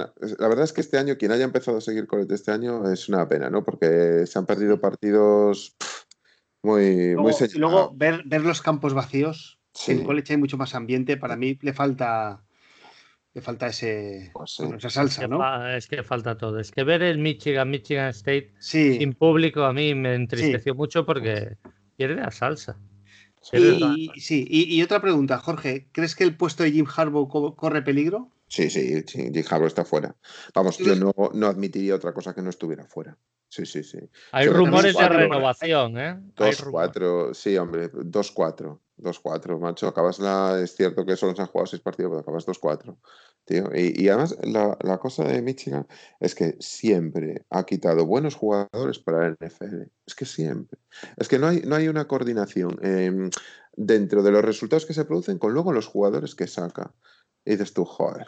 Y bueno, te, acuerdas de desastrosos resultados, incluso contra Michigan State, que estabas a punto de clasificarte para. Y te hacen un, y te hacen un punt return que te hacen, el, Dios mío, el último minuto. Hay cosas que, que te pones a pensar y dices, joder, pero, pero no, no, no, no cabe. A mí, a mí no me cabe que siga. ¿eh? De hecho, incluso hablaba así medio cómicamente, ¿no? De Urban Meyer a, a Michigan, ¿no? Que estamos haando del máximo rival de Ohio De Guardiola al Madrid, ¿no? De Guardiola al Madrid. Claro. E incluso hablaban de Salé, ¿eh? que vaya Michigan, ¿eh? o sea, que, desde ahí, ¿no? Eh, Tienes aquí en el estado de Michigan, ¿no? Entonces, bueno, pues. Pero, uf, no, no, eso tiene que, tiene que cambiar, es lo que te digo. Vamos. Es que, ¿cómo puede ser una de las eh, cinco universidades, me atrevería a decir, de la historia más grandes? Por no decir más, más es grande la aún. que más victorias tiene en toda la, en toda la historia. En toda la historia del college fútbol. Sí, sí. Claro, pues, es una de las grandes, hombre, es una de las grandes. es, Es, que no ah, puede estar dando pena. Arrastrándose, hombre, arrastrándose. No y, y que no, hombre, que yo, a mí me da igual que Ohio State, o sea, nos fuera, eh, decíamos antes, no, Michigan no quiere que juegue, entonces, no, a ver, Michigan quiere jugarlo, seguro, hombre, seguro, solo por el prestigio del partido, solo por, eh, aunque luego lleves una paliza, solo el prestigio de jugar ese partido. Por el ya te queda- dinero, la te queda- universidad. y te queda en tu, en tu currículum, tío, que has jugado en The Game, tío. Es así, es, es, es tal cual, ¿no? Entonces, No, y además, la- la- la- eh, tú has dicho el dinero que pierde a Fox, pero el dinero Claro. que también pierde a las universidades también es importante. mucho, mucho, sí. claro, porque es el dinero que le repercute en ellos, claro. Entonces, Exactamente. Al final, Eh, al final sí. no es que pierda la Fox, pierden todos, ¿no? Se distribuyen las pérdidas, evidentemente, al final. Pero bueno, quiero decir que es un partido importante y bueno, pues en, Sí. en dos semanas vendrán lo que son los partidos más gordos, ¿no? Y veremos si Clemson, ojo con Clemson, ¿eh? que como pierda con Notre Dame está fuera, ¿eh? Sí. Sí, sí, sí, sí. Eh, por cierto, estaba viendo que la final del Big 12 es Oklahoma contra Iowa, Lincoln Ridley contra Matt Campbell. O sea Sí, sí. que para los Power Rankings de entrenador y aficionados de los Lions puede ser un partido interesante de ver. Pues, Eso pues sí. mira. No, no, va a haber partido. Lo que pasa a mí, Oklahoma me, me dio una sensación, ¿eh? Lo que he visto un poco de Oklahoma, a mí el Rattler este no me gusta nada, ¿eh? No sé, no... Eh, tendrá futuro de, de NFL, no digo yo, que yo no. no los conozco, yo, o sea, conozco Es, highlights. es el quarterback, pero- es el quarterback Oklahoma. sí. Y yo No. creo que Lincoln Riley es un gran entrenador, sí que lo creo, pero a mí No, no, no, me, es, no es. No, no, no. no me A mí gusta tampoco. nada. No, no, no, a mí tampoco. A mí tampoco. Pues Yo vino, lo- pues fue lo un empecé a ver. café, Sí, sí, sí, sí, no, no. Yo lo empecé.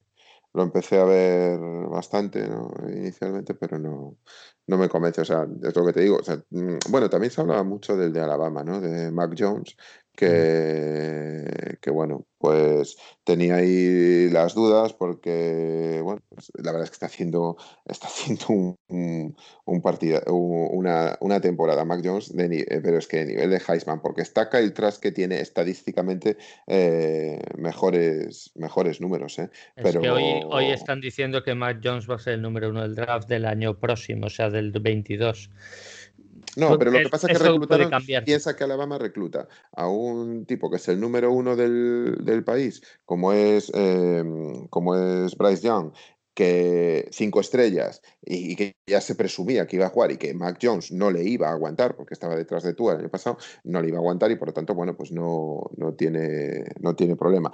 Pues al final Mac Jones se comió, se comió a Bryce Young. eh. Saban no se casa con nadie, o sea, pone el mejor, el mejor que tenga. Así va, es más, es que en una final te cambia su quarterback, Ya. como hizo con Jalen Hurts, que le cambió a Jalen Hurts en la mitad de la final, eh, creo que era contra Georgia, por Tua. Y Tua te remonta el partido y te gana. O sea, Saban no se casa con nadie. O sea, si Saban te pone a, a Mac Jones es porque, es porque Mac Jones está mejor.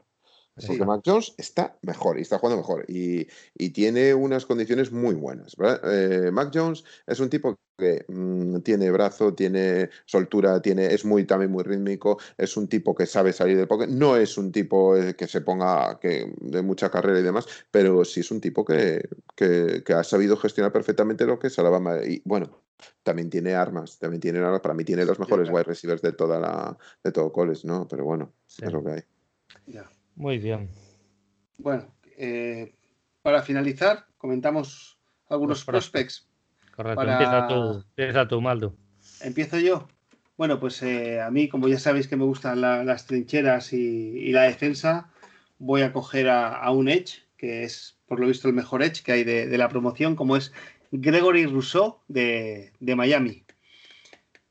Eh, Jorge.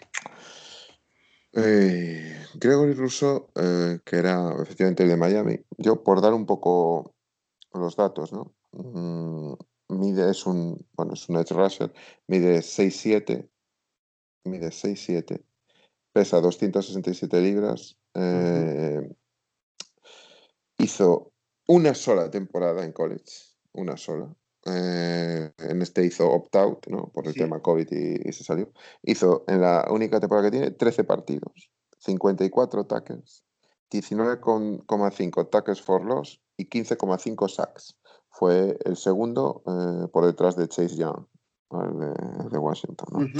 Este tío es. Em, tiene, tiene una potencia, una es súper atlético, no es el típico anchote. No, no, no. Es súper atlético, grande. Te pone los brazos en cruz y es impresionante. O sea, eh, luego eh, lo mueve mucho por toda la línea. Igualmente es muy versátil. ¿Qué le falta para mí a este tipo para mm, a este jugador, a este tipo de jugadores? Le falta eh, más rodaje. Tiene un año solamente, eh, es cierto que tiene, tiene un get off impresionante, o sea, ese burst, ese salto que tiene ya desde eh, three point stand o en two point ya y también te lo, o sea, tiene una velocidad, una y luego sobre todo tiene un salto, o sea, a lo mejor tienes al running back que te va corriendo a, a 4 o 5 yardas, el tío tiene unas jugadas de salto y de agarre del, del, running back eh, por detrás, por la pierna, bueno, impresionante. A mí me gusta mucho, sé que hay mucha gente que dice, bueno, pero es que solo ha hecho una temporada tampoco es para tanto. Eh, le gusta incluso más Rochelle, de, el otro de, Miami, el que está más rodado. Y es cierto, tú si quieres a alguien ya rodado y experto, pues a lo mejor ya coge al, a Rochelle, que es el otro de Miami. Si no, eh, si crees que em, vas a preparar una franquicia dándole un pelín de tiempo, dándole un poquito de tiempo, eh, este tío tiene unos traits eh, muy, muy interesantes, eh, muy interesantes. yo que te digo, es un 6-7 que se sabe mover y sabe correr, corre para atrás, lateralmente, siempre con la cabeza erguida, mirando lo que pasa en el backfield. A mí, a, mí me gusta mucho. Lo que pasa que, bueno, reconozco que es cierto que tienes que darle un poquito de tiempo porque le falta ese uno contra uno de que como en la NFL te sepan parar bien, para zafarte de tu marcador tienes que tener mucha técnica. Y yo creo que le falta un pelín. Eh, se basa mucho en la velocidad, en el burst, en la potencia, en el bull rush. Em, entonces, para mí, en ese aspecto, es quizás eh, un poco en lo que peca, pero que es muy trabajable. Es un tipo muy trabajable. Y, y, bueno, pues, eh, un detalle de él, un detalle de él cuando lo firma Miami, eh, venía de jugar en, high school de safety y de wide receiver. ¿eh? eso, significa que, físicamente es rapidísimo. y lo pusieron lo pusieron y no, no, tú no puedes jugar de esto, tú tienes que jugar aquí. Entonces el tío empezó a, ganar un poco de, jugó uno, un partido, un par de dos partidos la primera temporada, y después la, la siguiente, que fue en la que se salió, que dices, ¿de dónde sale este tío? Eh, que te empieza en el pass y es el segundo tras Chase eh, Joder, dices tú, madre mía, ese tío tiene cosas, claro, se basa mucho en ese get off. Si tiene un get off que te gana la posición al guard o al, o al tackle e inmediatamente, estás, está perdido el tackle. Ahora, como sea un tackle ya mm, que te haga, que, que, es con esa experiencia que tiene en el NFL y demás y que no se deja comer inicialmente la, la posición, pues, hombre, ahí le va a costar un poco más. Por eso creo que es más para eh, un equipo que, bueno, que lo pueda poner y demás, pero que tenga un poco más de paciencia. Yo creo que va a ser un top 15 el draft. ¿eh? Yo sinceramente lo pienso. la, página web de Tanca, Tancaton, Tancazón eh, lo tiene en su Big Board, lo tiene el número 8. Número 8. Número 8. Era, eran tres estrellas, ¿eh? No era un. No, perdón, número, número 7. El número 8 es Zach Wilson. Otro jugador que también me pensé comentar. Zach Wilson. Pues fíjate, fíjate, yo no sabía el EC que solo jugado una temporada. Fíjate que está muy reciente el tema Keenan Williams. Y Keenan Williams no ha dado el rendimiento de un 2 del draft. Entonces, quizás por esto pueda caer un poquito. ¿Keenan Williams solo ha jugado una temporada? Con Alabama, sí. Ah, Venía, otro, jugador que ha jugado solo una temporada ha sido Mitch Trubisky, ¿no? También tenía muy pocos partidos en la. Sí, en la, tuvo también muy pocos. Sí, sí, muy poquitos, muy poquitos. Bueno, y sí, sí, efectivamente. Bueno, pero esto nunca se sabe, ¿eh? No, no, no, nunca se sabe. a ver, por potencial, visto lo visto, Roseo es un potencial Vamos, es el mejor bueno, y que nadie, que nadie se piense que está sentado en el sofá, ¿eh? Ahora. no, no, no, no, ahora los que van a la NFL tienen sus entrenadores eh, para todo. Están entrenando jugadas, juegos de pies, de manos, de todo. O lo, que le falta es, eh, como se suele decir, pegarse de verdad, claro, competición. O sea, sangrar, como se suele decir. Eh, no es lo mismo tener un sparring de boxeo que estar boxeando, de verdad. No, no, eso sí, cierto. Muy cierto. Eh, eh, vamos a ver. Yo voy con el mío. El mío es, mira, ya que os gusta tanto el tema de quarterbacks, pues mira, ya estáis que si está por sí, que si está por no, que si esto. Pues mira, vamos a. a... ¿A cuál? ¿A cuál? Pues como creo que los otros tres van a ser top 5, top 7 del draft, y creo que por ahí no vamos a estar, voy a decir el cuarto que es Trey Lance, el de North Dakota, y a ver qué me puedes decir de él. Dicen que tiene mucho talento, pero que está un poquito verde para la NFL. No sé. Bueno, pues mira, hablando de jugadores que jugaron solo una temporada, pues solo jugó una temporada también, tres estrellas. Eh, Trey Lance eh, viene de la misma, bueno, viene de, la FCS, de North Dakota State, que es, digamos, la segunda división de college, no está ni siquiera en la primera, ¿no? No está en las, en las Power Five tampoco. Eh, por lo tanto, a ver, viene de la mismo, del mismo college que Carson Wentz, de North Dakota State de los Bisons de North Dakota State. Y bueno, por decir un poco sus dimensiones, como pues mira, aquí delante lo tengo, 6'4 y 226 tío, o sea, está bien servido. o sea, bien, bien, tiene una... A mí, ¿sabes a quién me recuerda este tío? Mira, os voy a decir a quién me recuerda este tipo jugando para que la gente se haga una idea. A mí me recuerda muchísimo a Deshaun Watson.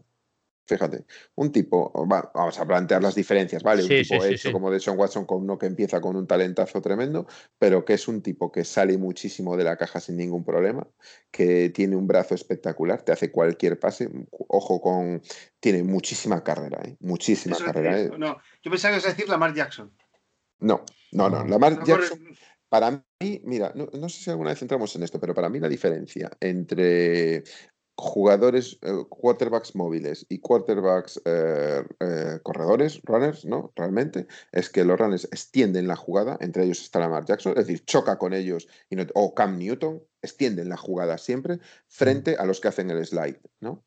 Eh, pues Kyler Murray es un ejemplo de eso, ¿no? El mismo Rogers es un ejemplo de eso.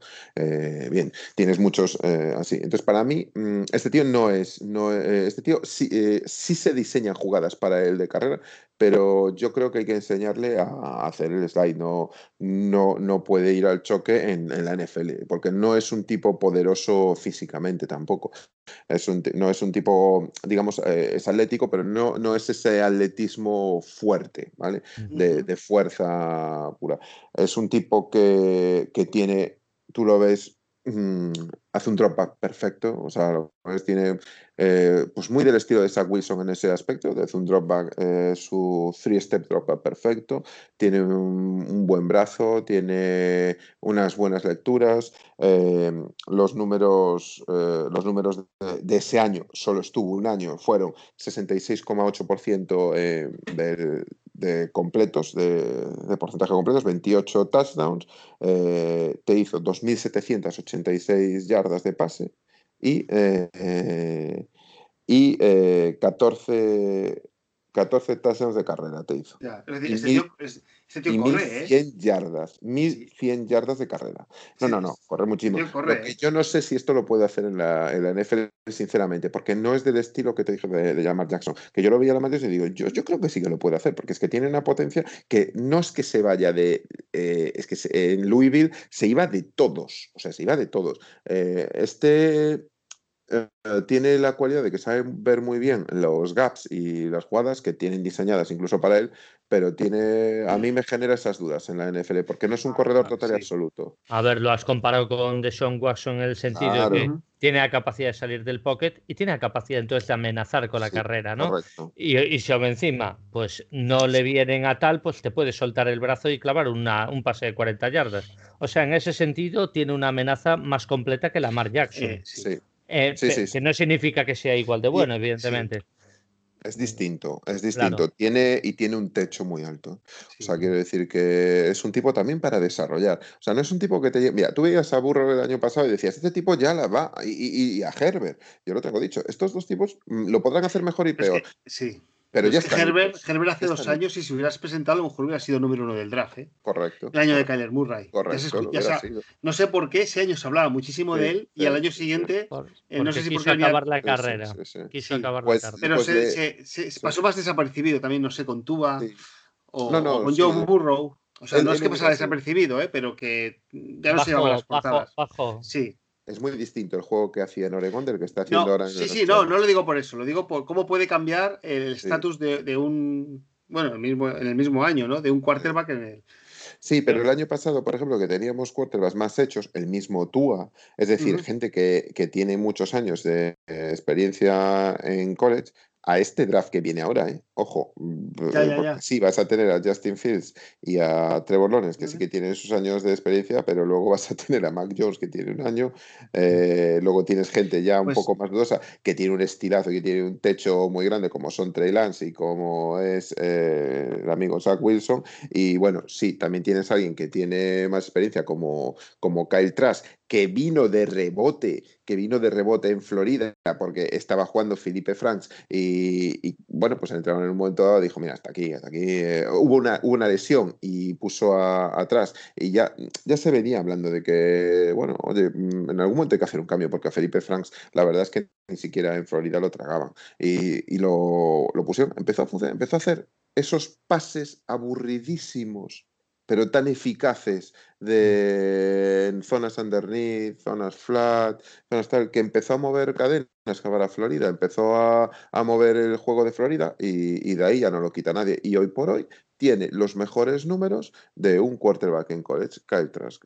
Y entonces ahora mismo está eh, de número uno favorito para el Heisman. Si Mac Jones lo quiere, va a tener que hacer mejores números probablemente, porque lo que, lo que los que está haciendo Trask con peores jugadores eh, con peores receptores, eh, que no, no, son los receptores que tiene Mac Jones, pues está haciendo unos números impresionantes. A, mí personalmente, bueno, está muy bien tirada este jugador porque creo que Trevor Lawrence, Justin Fields y Zach Wilson van a ser el top 3, creo.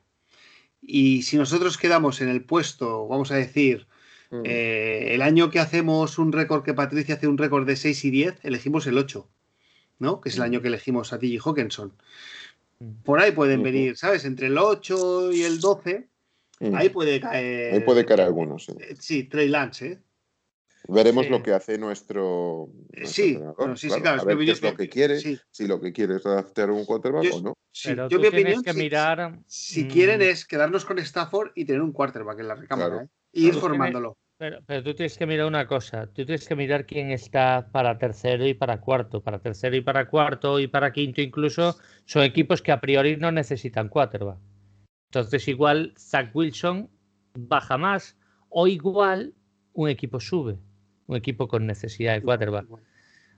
Por ejemplo, a lo mejor Dallas cae y dice, pues sí, Prescott, vete a gente libre, que voy a draftear a Zach Wilson. Tendría sentido pero a lo mejor no. A lo mejor renueva a Prescott, vende el pick y, adquiere más picks. Es que esto solo se sabrá en el día del draft.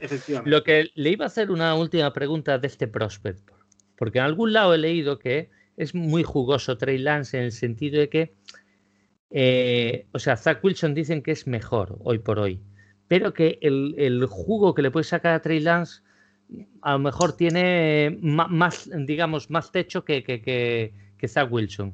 ¿Tú crees que realmente una franquicia puede decir, mm, sí, este, este jugador yo le veo más dotes de llegar más lejos que, que Zach Wilson, o realmente no lo crees? No sé, no lo sé. sinceramente, no sé si sería mejor que, que Zach Wilson. No lo sé. La verdad es que los dos los ves y dices, tienen un talentazo que es impresionante. Es que te pones a ver un partido. Bueno, el, eh, el otro día, el partidazo que se marcaron en BYU contra Coastal Carolina fue. Mm, fue un partidazo, joder. O sea, fue un partido, es cierto, que es que incluso el, el quarterback McCall de, de Coastal Carolina eh, hizo un partidazo eh, sabe pasar, sabéis, aunque corrieron mucho y atravesaron muchos líneas, pero ves a Zach Wilson y tiene un juego de caderas, eh, tiene un pase que hizo, que lo había publicado yo también, que, fue, eh, que se va lateralmente, tiene una, en una lateralidad brutal, va corriendo, va corriendo, de repente suelta el brazo derecho. Y yéndose en carrera hacia la derecha, como el balón va hacia la izquierda totalmente, a las manos y regazo del receptor, que dices tú, joder, ahí hay algo. O sea, muy de eh, muy de Mahomes. Muy de Mahomes, sí. De hecho, se le compara con Mahomes y por eso al otro un poco, ahí me da más sensación de que es un más eh, un de Sean Watson. Por eso ahí veo a los dos. ¿Qué pasa? Que luego para llegar a esos niveles, pues evidentemente tienes que soltarte mucho, ¿no? Y tienes que llegar. Pero es un tipo, bueno, le tienen, le hicieron una falta el otro día que, que debió de ser, para mí, vamos, o sea, tuvo que ser um, unnecessary roughness o, o sportsman like conduct eh, contra, contra quien le hicieron un placaje, un placaje, no, dos o tres placajes sin balón por medio porque era un punt return y demás, y dices tú, ostras, eh, ¿y cómo lo aguantó el tío? ¿Y cómo el tío encaja eso? ¿Y cómo el tío se levanta? ¿Y cómo el tío, o sea, dices tú, ostras, macho, este tío... Mm, Encima tiene carácter, eso es tiene bueno. tiene cosas que dices tú, o sea, no, no está tan hecho, es lo, es lo dicho, Trey Lance y Zach Wilson no está tan hecho como los otros. Y Mac Jones probablemente le falta un poco de experiencia, pero lo veo con más cabeza, lo veo más cerebral. Mac Jones es un tipo. Mac Jones yo lo veo para el siguiente draft. ¿eh? Yo creo que no se, va, no se va a presentar a este. Pues porque más que, nada, porque pues yo creo que va, como va a caer. Yo te voy a decir por qué pienso que se va a presentar. Primero está luchando el, el Heisman.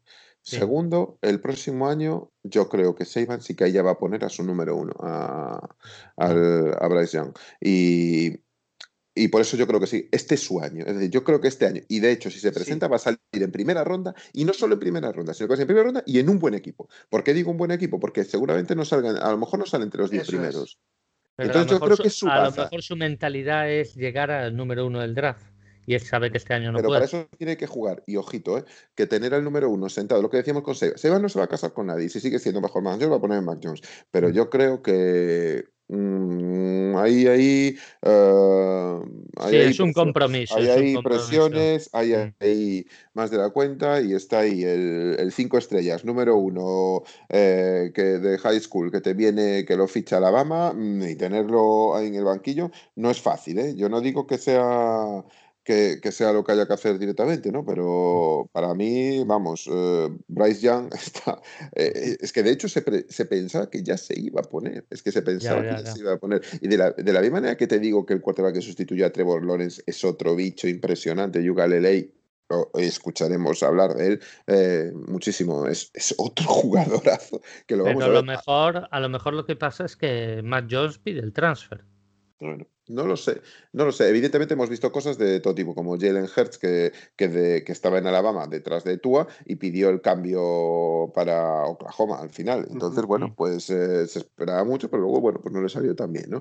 Pero mmm, todo, todo, puede pasar, todo puede pasar. Aún no se han declarado para el draft, aún no sabemos, pero Correcto. vamos, Mm, yo veo esas dos cositas ¿no? de Mac Jones, de que pueda ser eh, en un equipo bueno, puede salir en este draft y pueda salir arriba y, y el año pasa, y el año que viene con el riesgo de a lo mejor no jugar si se queda en Alabama con sin perjuicio de que pueda haber un transfer, claro. Ya. Correcto. Bueno, que llevamos ya más de dos horas de programa. Sí, vamos Jorge. a dejarle el último a Jorge. Bueno, bueno voy rápido con, con, él, me dijisteis que, bueno. que dijera uno y traigo. Mm, el otro día leí Eh, estas cosas son muy exageradas, ¿eh? pero otro día leí que, le, que, lo comparaban con nada más y nada menos que Don Jerry, eh, Jerry Rice, uh, de Bonta Smith. O sea, imagínate. O sea, es. Eh, Devonta Smith es el wide receiver de, de Alabama, 6'1, senior y 175 libras. Fue reclutado como un cuatro estrellas. Es un fideo, es un fideo el tío, o sea, es un fideo, pero tiene una capacidad de recorrido absolutamente brutal, o sea, brutal. Lleva 1.305 yardas eh, por aire, 15 touchdowns eh, y una media de 16, 80 eh, recepciones y una media de 16,3 yardas por recepción. Es un tipo que para mí es un híbrido no sé si me tienes que decir, oye, ah, ¿cómo, dónde lo situarías? ¿no? Bueno, te puedo hablar. Pues yo lo situaría en, un híbrido entre un root runner, como puede ser, eh, pues vamos a poner de los últimos que se de, de college, Jerry Judy y CD Lamb. Te puede hacer un catch espectacular derivado de una ruta donde ha engañado mediante un giro de cabeza a su par y se ha escapado de él. Lo, tenéis. Ha hecho tres touchdowns el último partido contra Alabama, a cual, cada cual más espectacular. Pero el último lo tiene todo. El último tiene una ruta corrida con una última stem brutal, donde te gira el cuello, se deshace, ya el de ya quedó medio loco, siguió corriendo para su lado y el tío te pega un salto. Bueno, ahí Mac Jones hace un pase donde el riesgo que puede pasar es que sea overthrow y, salga fuera, pero ahí lo hace perfecto y la coge el tío saltando. No sé lo que ha saltado, pero lo que saltó ahí es brutal. Es delgadísimo, corre muy bien, tiene un radio de catch eh, muy bueno, tiene un juego de varo espectacular. Podía haberse presentado el año pasado y era muy probable que también saliera en primera ronda. Eh, salió el primer receptor del año pasado fue Henry Rax, que no está saliendo tan bien como parecía, porque no era de los eh, que se preveía que iban a ser mejores receptores. Y a mí este tío me gusta mucho por la versatilidad que tiene, porque te puede jugar posicional y te puede jugar eh, en, rutas que le puedas poner las que quieras, porque es rápido, eh, busca muy bien los espacios, eh, siempre tiene su separación. Y yo creo que para mí con, con Jamar Chase, que hablábamos la última vez, son los dos top. si tuvieras, vamos a poner que Waddle está fuera, si tuvieras que elegir entre estos dos, entre Smith y Jamar Chase, para Lions, ¿a quién escogerías? Ostras, claro. Ahí depende del juego que planteara nuestro entrenador, claro. Por ejemplo, ahora mismo quizás cogería a Jamar Chase. Ahora mismo, con los jugadores que tenemos y con todo lo que tenemos, ¿no? Por, em, eh, por la jerarquía que tiene en los contested catch, eh, mm. Jamar Chase es absolutamente espectacular pero si queremos un juego más vivo y más, em, pues igual me iba hacia, hacia Devonta Smith. Pero vamos, cualquiera que coja uno otro es espectacular. Y, son corredores para producir ya desde el primer día, desde el día número uno en la NFL, como lo está haciendo Justin Jefferson, como lo puede hacer CD Lamb, como lo está haciendo T. Higgins en Bengals. O sea, no, no le veo Mm, vamos, para allá, para estar, para estar ya funcionando. Sí, de cuando yo empecé a ver la NFL a hoy, ha habido una mejora en cuanto a receptores que empiezan desde ya a arrasar, porque yo quitas a Calvin Johnson y, muy pocos receptores valían desde el primer día. No, no. es que hace cuatro años coger un receptor en primera ronda se decía que era algo, que era tirar el pick porque lo podías coger, tenías que coger en segunda y desarrollarlo durante uno o dos años para que empezara a dar resultados. Mira, yo recuerdo, porque yo cuando realmente me centré a ver NFL, de ver, o sea, yo antes veía mucha NFL en NFL en acción, resúmenes y enterarme sobre todo de los Lions. Bien, pues en el 2010 yo tuve un compañero que me empezó a enseñar directamente lo que pitaban los árbitros, las normas, de, o sea, yo aprendía a sentir el juego. Entonces, eh, este es mi tal. Pues en el 2010, claro, eh, estaba Calvin Johnson, por supuesto, y tal. Drafteo, no me acuerdo qué equipo en primera ronda tal. Y yo le decía a mi compañero, oye, este por qué no juega, este no tiene, no tiene tal. Y me decía, joder, es que los receptores necesitan mínimo dos años de, de, cuaje. Y yo, yo no me podía creer. Y yo, o sea, una primera ronda necesita, o sea, sí, sí, entonces ¿para qué draftear? Y dice, joder, es que es así, si tiene mucho talento. Y yo, pero Megatron no era así. Y yo, joder, es que Megatron solo hay uno, me decía, claro, normal. Pero bueno, oye, él, lo entendía así, pues mira cómo ha cambiado. El nivel, el nivel de college está subiendo muchísimo, hay conferencias que son muy, muy duras como la SEC, y eso provoca también que la carrera de los jugadores del NFL también se acorte, porque poco a poco van siendo sustituidos por jugadores de college ya desde el primer día ya desde el primer día. Y, bueno, a Mari Cooper fue otro que también le fue muy bien en los primeros años y, bueno, pues cada vez pues va siendo más competido todo y college porque la cabeza a Mari Cooper no, a mí no. Yo, tú a mí me dices, ¿quieres a Mari Cooper Palayos? No querría, ¿eh? Prefiero pillar un sexta ronda, de verdad. Y, a, lo mejor con Mari Cooper tienes más garantías, no digo que no, es muy bueno, ¿eh? Tienes otro como Michael Thomas, por ejemplo, que es un tipo que te corre rutas perfectamente, pero que hace unos catch también espectaculares posicionales. Es otro tipo también muy híbrido, muy bueno. Eh, tienes, eh, tienes, tienes mucha variedad y lo que te digo, cada vez el nivel es muy superior. O sea, yo, yo había muchos comentarios que decía Lamar Jackson, Lamar Jackson no va a hacer esas carreras en el NFL, o sea, que se vaya olvidando la gente. Y yo lo recuerdo cada vez, lo recuerdo a un par de compañeros que estamos en el chat varios, de, que seguimos NFL y cosas y demás, y estábamos hablando, y decía, bueno, os lo voy a recordar, ¿eh? cómo haga esto en la, NFL, y entonces no hay una vez que nos suelte alguna, y decían que no iba a hacer esto en la NFL, y pongo una carrera de, Lamar Jackson aquí, o sea, lo que hace Lamar Jackson es espectacular, o sea, las carreras que hace son las mismas que hacía en Louisville, o sea, son las mismas, son espectaculares, entonces bueno, eso quiere decir que el nivel de college ha subido muchísimo, que te puedes fiar más de quien traigas de college para, para funcionar aquí en, eh, en la NFL y ya desde el primer minuto. Entonces, bueno, pues estos jugadores que, que, estamos viendo, la mayoría de todos los que estamos viendo, son para funcionar desde el primer día. Que te pueden pasar circunstancias como nos ha pasado este año con Locura debería de estar funcionando ya desde el primer día, pues como han estado otro, algún compañero de él que ya está funcionando desde el primer día. Entonces, bueno, pues es una pues mala suerte, pues tuvo ahí unas cuestiones pues que no le fueron bien, el hombro, lesión del hombro, el sistema de Patricia, etcétera, etcétera. Bueno, pues vamos a ver, vamos a darle un tiempo porque evidentemente es un, para mí me parece un talento generacional. Pues igual estoy equivocado, bueno, pues ya lo veremos, pero yo creo que aún hay que darle un poquito de tiempo. Yo tengo confianza y repito, si acaba siendo un Bash, yo hubiera drafteado Kude igual. Porque, porque vamos, es que el prospect es muy bueno y yo no tengo dudas. al final te tiene que ayudar la franquicia. ¿eh? sí, yo también lo creo. Bueno, Maldo. Pues lo dejamos aquí ya hoy, ¿no? Dos horas y cuarto. No está mal, casi récord, ¿no? O récord. no sé. Pero bueno, esperamos que, os guste. El programa se puede dividir en dos, eh, tiempo Lions y luego tiempo en CWA. Y, y, bueno, ya tenéis aquí para escuchar un rato el fin de semana, antes del partido contra Green Bay. Correcto. Jorge, gracias por venir a acompañarnos. Gracias a vosotros, un placer, como siempre, hablar de Lions, de Cores, de, fútbol en general. De fútbol americano, sí. Es lo que nos, gusta, ¿no? Lo que nos apasiona, entonces, cuando queráis. Pues bueno, eh, recordar todos que jugamos el domingo a las 10 y 25 eh, de la noche, hora, hora de, de España. Te vas a acostar un poco tarde, Marco. Un poquito. Sí, sí, sí, sí. Yo soy de los que voy temprano a la cama. bueno, pues Jorge Pichu, eh, hasta la próxima. Hasta la próxima y muchas gracias a más. Gracias, gracias a vosotros. Go, Go Lions. Lions. Go, live